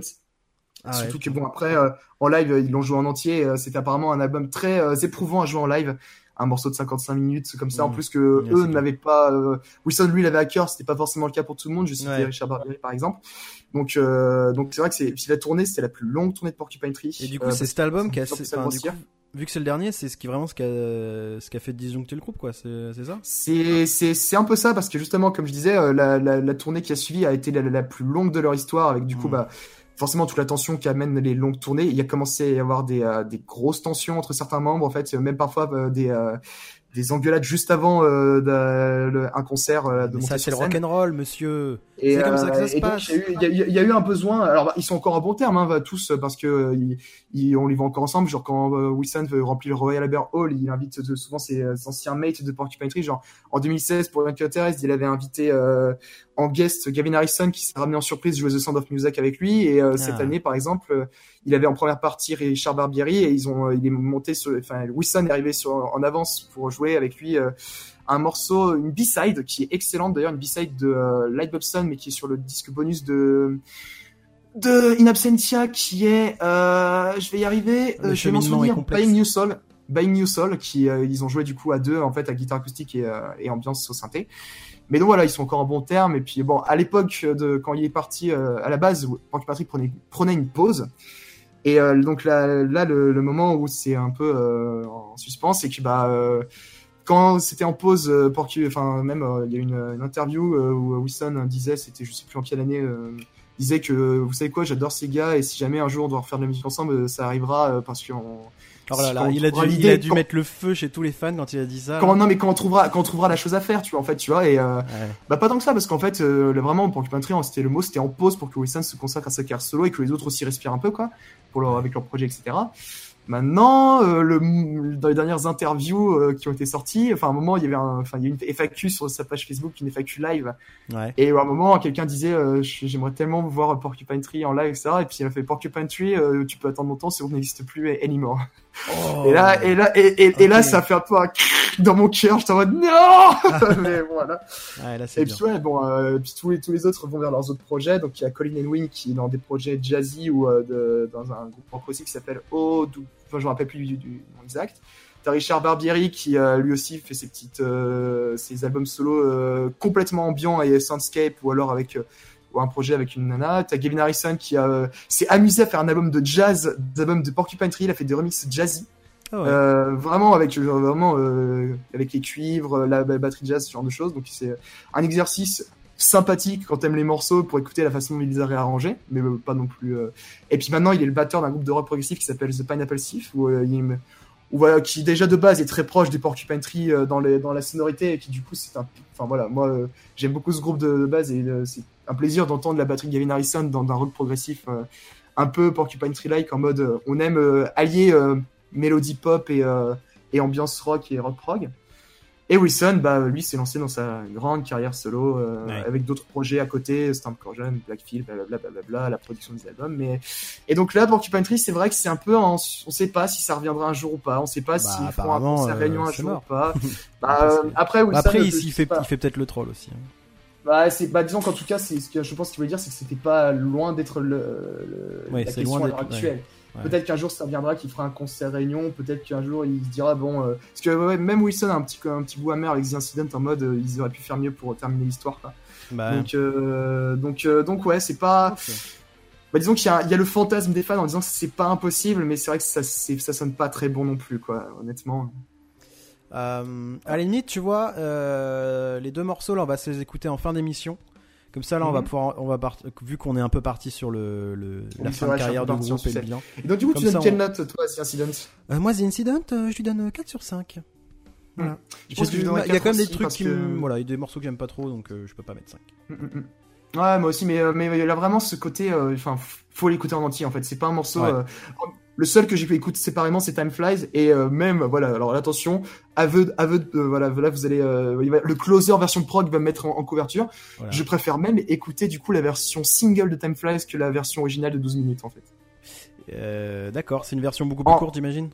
Bah en fait c'est une version de 5 minutes où en fait il y a, il y a, euh, n'y a pas la partie euh, ça il y a une- toute une partie instrumentale où ça fait tin tin tin tin avec un long Ouais. solo une longue ambiance avec une ambiance Pink Floyd aussi parce qu'il y a un moment où il me fait juste une note avec beaucoup de chorus et de, de délai qui évoque les premières notes de Time Ouais. euh, mais euh, mais euh, voilà et en fait du coup le morceau a un peu plus d'impact c'est le comme on disait les morceaux un peu plus euh, courts de Porcupine Tree bah en fait parce que j'ai Mm. aussi j'aime beaucoup jouer ce morceau à la guitare la raison c'est aussi c'est que j'aime j'adore jouer ce morceau à la guitare Ouais. et qu'en fait euh, comme c'est la guitare acoustique je me vois mal pendant 10 minutes faire un tan tan tan tan tan tan donc en fait je joue la version euh... et en fait quand j'écoute l'album j'écoute la version entière et j'adore la version entière bien entendu mais j'aime j'aime aussi la version radio edit en fait Euh, Ok, voilà, bah y a pas de mal. Moi, moi, je, je ne t'en voudrais jamais pour ça. Peut-être que les les progueux sont déjà en train de sortir leur euh, leur torche et leur allez-y je vous attends et leur fourche, mais euh, Non, mais, euh, mais non, moi, une ça me dérange pas. Écoute. en fait. c'est pour une question dynamique et euh, chacun Et puis euh, chacun fait ses petits kiffs, j'ai envie de dire. C'est ça, c'est ça, c'est mon petit kiff. Moi, c'est je préfère Time Flies en radio edit et puis euh, The Incident, j'aime l'écouter du coup. euh, c'est le seul morceau que je sors en, en solo de The Incident et puis après j'aime l'écouter. euh, en, de temps en temps, j'aime le mettre en, en- sur les haut-parleurs pour sa globalité et pour euh, ah parce que vraiment ça coule quoi. T'as vraiment ce côté narration en fait et enchaînement de petits Ouais. incidents. Bah, Ça c'est vraiment c'est un ça, peu comme ouais. des petites billes en fait. C'est incident par incident de choses qui ont marqué une vie en fait, de que ce soit personnel ou alors de, de drames, ce genre de choses. Tu, tu suis ce flux musical et euh, et il a cette poésie là. C'est vrai. Il a, C'est ça. il, a- il est pas dénué d'intérêt, mais c'est vrai que du, je comprends quand même, je peux comprendre pourquoi certains fans euh, font un peu la moue, mais après, euh, c'est aussi comme dit Wilson, c'est euh, lui il aime changer, faire des exercices, se challenger, du coup, en fait, euh, au fil de la carte des Porcupine Tree et même de sa carte solo, bah, il perd des fans, mais du coup, il en retrouve des nouveaux. Et il y a certains restent fidèles parce qu'ils ils aiment voir l'évolution. Mais il disait au début, j'ai quand j'ai arrêté de faire du psyché, du space rock, j'ai perdu des fans. Quand on a fait de la Ouais, pop, oui, et puis oui. après la partie pop m'a perdu la partie. Voilà, c'est il fait Non, pas de concession. c'est- euh, ma musique, c'est ça. Suivez-la ou non. Et puis on va. De toute façon, il y aura des gens qui seront là pour écouter et je me fais plaisir. Quoi. Si tu si tu écoutes tout le temps les fans, euh, tu finis par trop leur donner ce qu'ils veulent et tu les surprends plus et ils vont finir par partir Et moment. voilà. Et puis, Ils et puis surtout que plus lui, tu sais, il y a plein d'artistes comme ça, comme Devin Townsend aussi, qui disent si jamais il suit les fans, mais en Ouais. fait, il suit particulièrement, il se trahit et c'est lui. il- euh, Mais, et euh, comme leur musique vient du a- fond et que c'est important pour eux, bah c'est important pour eux de ne pas. Là, je pense à un groupe tout de suite comme ça. Moi, je pense à Coldplay, tu vois. Coldplay, Ouais. ils ont fait exactement ce qu'on attendait d'eux euh, pendant plusieurs Et albums. perdus. Et au Ils final, maintenant, ça n'intéresse plus grand monde parce que, bah, en fait, ils ont fait trois fois le même album. euh, Enfin, là, ils ont, je sais même plus où ils en sont, quoi, mais c'est. Alors que pourtant, les premiers albums de Coldplay, je- personnellement, moi, je le trouve très Ah bon bah, et tout. euh. les, les trois premiers albums de Coldplay sont très bons, puis après ils sont vraiment perdus quoi. Ouais, Et puis après, euh, bah après, en fait, ils ont. Je sais pas, soit, soit ils étaient moins inspirés et du coup, euh, bah, Mhm. c'est devenu de moins en moins intéressant, ou soit c'est que, bah, ils se sont dit, bah, ça marche, les gens aiment ça, on continue. euh, puis dans la catégorie déception, dans cette, dans ce sens encore plus, parce que c'est récent, c'est Muse, parce que là, il Ouais, oh là là. Non, moi j'étais, un- moi j'étais une groupie, hein. J'étais une groupie de Muse, hein. Mais, Euh, moi, mais là, mais là, j'adore sont- Muse au début. Mais là, quand ils ont sorti Something Human, j'étais en mode, ok, non, Non, mais qu'est-ce que c'est que ce truc? Qu'est-ce que c'est que cette merde? voilà, c'est, Comment, non mais comment t'en arrives là, quoi? fait? Co- Comment, Comment est-ce que tu peux, comment tu peux sortir n'importe quel morceau d'origine symétrie, puis après te dire, Something Human, c'est une bonne idée. Allez, on suit. Non mais oui, c'est. Mais pourtant, Muse, je les ai défendus, je les ai défendus jusque, même au dernier, jusqu'à Drones. Même Drones, même. Drones, il y a des bons trucs. T'avais à chaque fois quatre morceaux dedans, en mode je les ai yes. défendus, mais là. Et puis là, et là, tu vois, tu vois Deep Down, euh, Contagion et euh, Something Human. là, tu sens qu'ils oh, veulent surfer sur la vague euh, années 80. Ouais, non, là, c'est, scandaleux. ils ont 5 ans, ils ont 5 ans d'écart, et là, tu dis, alors, ils sortent un album quand? En novembre? Ah, attends, il y a ces trois morceaux dedans. Déjà trois morceaux comme ça? Oh, Ah non, mais les trois morceaux, Oh ils sont tout pourris, quoi. C'est fou. Aïe, aïe, Non, aïe, je aïe. Là, là, je pourrais pas les défendre. Enfin, il faut avoir à quoi ressemble Alors, alors, hein, à mais- moins que les, à moins que les euh, huit autres morceaux, les huit autres morceaux dedans soient des, des perles voilà, énormes pour fermer les yeux, mais ça arrivera pas. Genre sur Drones, Ouais. c'était moite-moite, t'avais, euh, t'en avais que 3-4 qui passaient. Je crois qu'ils ont. Ah! Je crois vraiment, t'as l'impression que le groupe a plus envie, quoi. Genre, bon, ah, vas-y, on fait ça parce Bah, que. comme, comme, comme, dirait un de mes potes, euh, Bellamy, fais ta crise de la quarantaine et pour nous un chef-d'œuvre, bordel, t'en es capable. Bah non, mais en euh, est carrément capable. C'est ça qui est frustrant. Mais quoi. bien C'est sûr. C'est des bons icos, ils sont. Ils sont- D'habitude, ils sont inspirés. juste en mode pilotage automatique, quoi. Enfin, Voilà, c'est. Ou alors, euh, euh, tu sais, ils sont, ils sont sous contrat chez plus chez je sais plus quel major, c'est dur à dire. Ça se trouve, ils ont encore un album à rendre et, euh, et, je sais vois, pas. je ils sais veulent pas. faire un hit, tu vois, un truc qui va marcher un peu. et- Ouais. Mais bon. Enfin, bref. Mais ouais, tout ça c'est pour pas- dire que euh, c'est c'est c'est- mais c'est un choix artistique et moi c'est aussi pour ça que j'ai cet amour-là. bah, comme je le disais la première partie, c'est que bah pour Tree, du coup tu regardes et Wilson par extension, tu regardes le tableau général et t'es en mode, ok, le mec a fait euh, X albums, Il a Ouais. exploré X euh, pans de la musique et, et quand tu vois le tableau global, tu vois l'évolution et tu, quand tu écouteras par la suite d'autres albums, bah, tu te dis euh, si tu retrouves des sonorités ou des, euh, tu, tu, enfin, tu vois que il, il synthétise ça ou ça fait partie de sa musique et du coup il peut le ressortir à son aise. Parfois avec plus de subtilité que d'autres, parfois c'est, c'est en effet tu sens qu'en fait il sait maîtriser ça, il a utilisé de, de la bonne façon. Parfois, j'y reviendrai parce que sur le dernier album, il y a eu un, il y a eu un morceau où j'ai un peu souri en mode ouais ouais ouais ouais ouais, tu vas pas me la faire à moi où il a réutilisé euh, où tu sens quand même que t'es en mode ouais bon là c'est un peu trop euh, inspiré de ton travail Ouais. d'avant mon grand. Mais euh, mais voilà donc c'est c'est j'aime euh, j'aime cet, ar- cet artiste et ce groupe aussi pour le, les prises de risque, faire sa musique en mode bon voilà on vous sort ça, là notre délire c'est ça et euh, tu l'écoutes et c'est de voir si tu accroches, qu'est-ce que tu trouves d'intéressant dans cet album et euh, Bah, et, euh, et puis voilà, genre juste tu peux suivre la, la carte d'un groupe sans, sans te dire au bout de trois albums c'est la même chose et Ouais. ça, ça te gale quoi. non, ça, c'est la, la qualité qu'on peut pas enlever à Porcupine Tree. euh, Mm. C'est qu'entre le premier et le dernier album, euh, c'est le jour et la nuit. enfin. c'est clair. Quand tu parles de Jupiter Island, euh, mais j'aime, ce morceau vraiment. Pour de vrai, je pense qu'il est Ah dans ouais, mon mais- top mais 10 moi aussi, euh, des morceaux de. quand tu parles de Jupiter Island à Anesthetize, euh, pff, mouille-toi la nuque quoi, parce que euh, si t'es pas préparé, ça, ça peut faire bizarre. Mais euh, tu vois, bah du coup, encore une fois, c'est progrès- c'est évolutif. Ouais. Oui, oui, c'est ça. C'est, bah, c'est à l'image de, de la musique finalement du groupe, euh, Mhm. tout, tout, tout leur enchaînement d'albums et tout, toute la, toute la construction de leur carrière, elle est, elle est cohérente finalement. Bah, une Mais, fois que tu euh, vois, en fait, une fois que t'as tout écouté, tu vois les ficelles en mode, ok, là cet album, c'était la transition entre celui-là et celui-là, Ouais, parce ont par contre, c'est ça. Il y a vraiment des albums de, de transition, je trouve, des albums qui. Et oui, il y a l'album transition entre In Absentia Ouais. et euh, Fear of the Blank Ouais, Planet, ouais, euh, euh, Light et la transition entre euh, Ouais. Stupid Dream et etc. Et en fait, je, et voilà, aussi, c'est pour ça qu'il y a un goût frustrant dans The Incident et que Wilson le reconnaît, c'est qu'en fait, c'était, euh, ça, il y a encore une fois, il y a Fear of, Fear of c'était l'aboutissement de la- la- l'ère euh, un peu métal. Et euh, The Incident était une nouvelle direction et ça, ça aurait été en fait un peu entre guillemets un album transition pour quelque chose de du coup d'un peu plus c'était les premiers jets Mm. certainement pour ouais. une autre direction qui aurait amené à quelque chose. Et donc certains ont aussi ce côté euh, incomplet en fait de The Incident euh, dans le sens où euh, c'est parce que c'était. Euh... Puis Wilson aussi a l'air de dire que c'est un peu un album de transition ou de un album qui n'est pas vraiment euh, satisfait à 100% dans le sens où comme comme il pouvait peut l'être pour Fear of ou pour d'autres albums de Porcupine Tree quoi. Bah voilà, je crois qu'on a, on a un peu dit beaucoup de choses sur Porcupine Tree là en deux épisodes quand même. On en a dit des choses. Ah bah on en a dit. on- Euh, euh, moi, personnellement, le, on le, regarde. le, le groupe, je le connaissais pas il y a, il y a quoi, il y a, je le connaissais de nom, tu vois, mais euh, je j'avais Mhm. pas écouté tous les albums. Il y a quoi, c'était quoi, il y a trois, deux mois, trois mois? Le, moment où on s'est dit qu'on allait, qu'on allait parler de Porcupine Tree et tout. Et du coup, est-ce que ta vision, quelle est, quelle est ta vision fraîche après ça? Parce qu'en plus, c'est un peu réfractaire, donc Bah, quelle est ta... Bah, je suis moins réfractaire parce que du coup, quand forcément, quand t'écoutes tous les albums, tu te rends compte du travail accompli et tout, et tu vois que voilà, c'est un groupe qui quand même a des idées à proposer. Après, j'en sors pas plus bouleversé que ça, tu vois. Il y a- Mhm. Ouais, ouais, c'est... En fait, il y a pas des- dire En fait, quoi. j'y ai- j'y ai trouvé des choses qui me plaisaient beaucoup, j'ai trouvé des choses qui me plaisaient pas trop. En fait, il y a, c'est vrai que c'est une discographie qui est quand même assez dense. Il y a combien là? Il y a 10 albums? Non, attends. 1, 2, 3, Euh, 4, ouais. 5. Si Ouais, c'est pas loin de 10 12. albums. 10, 12 albums, donc euh, c'est quand même beaucoup. Ah bah, Et, euh, et je suis, je suis pas, il y a pas un, enfin, il y a des albums que j'aime, que j'aime mieux que d'autres, que j'aime plus que d'autres. Mais, euh, mais j'ai si, pas hein, de, ouais. j'ai pas eu un coup de cœur. Là, tu vois, je me suis pas dit, putain, ça, j'ai envie de le choper, tu sais, genre m'acheter un disque et tout. J'ai pas eu Ah, de coup moi, de cœur euh, encore, vraiment.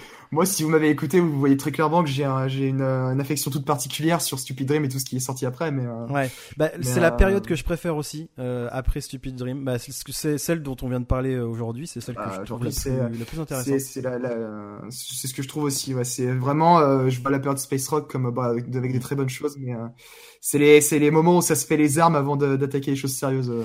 Mais euh, Bon, j'attends du coup d'écouter euh, d'écouter euh, plus sérieusement les albums de Wilson que j'ai écouté. J'ai pas, je les ai pas tous écoutés.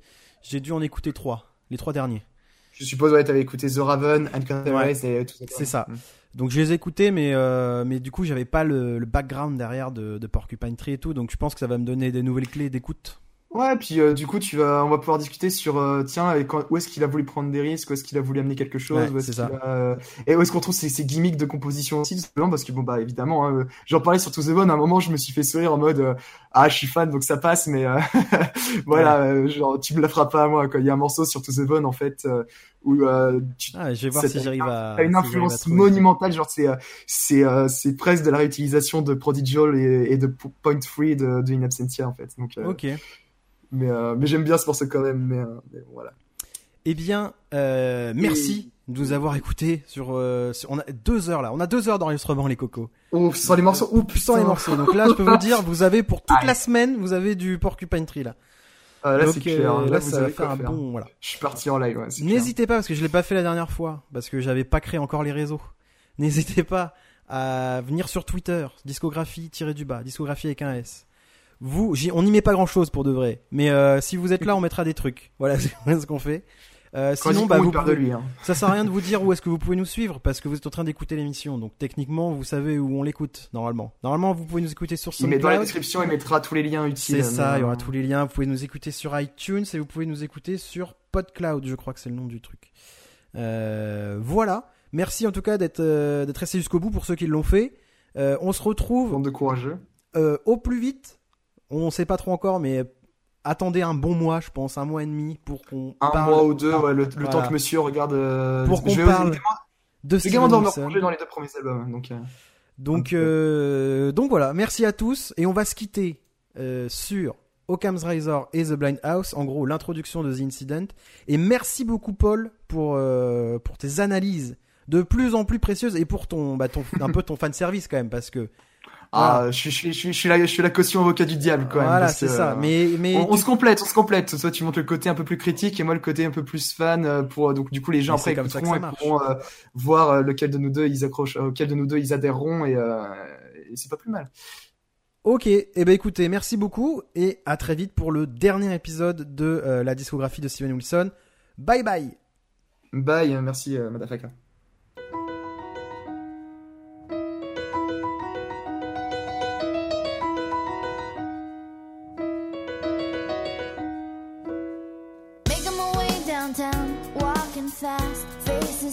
And I'm homebound.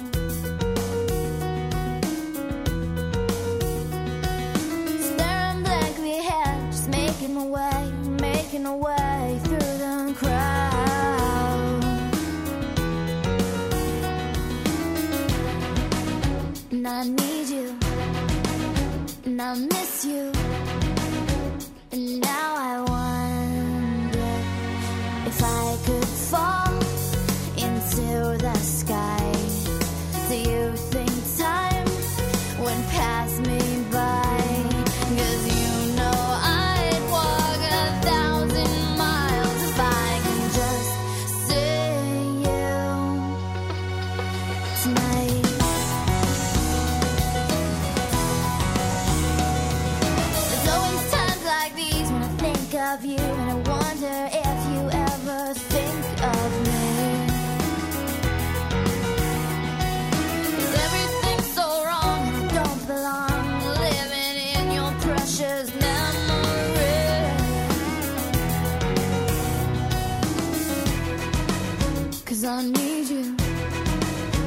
And I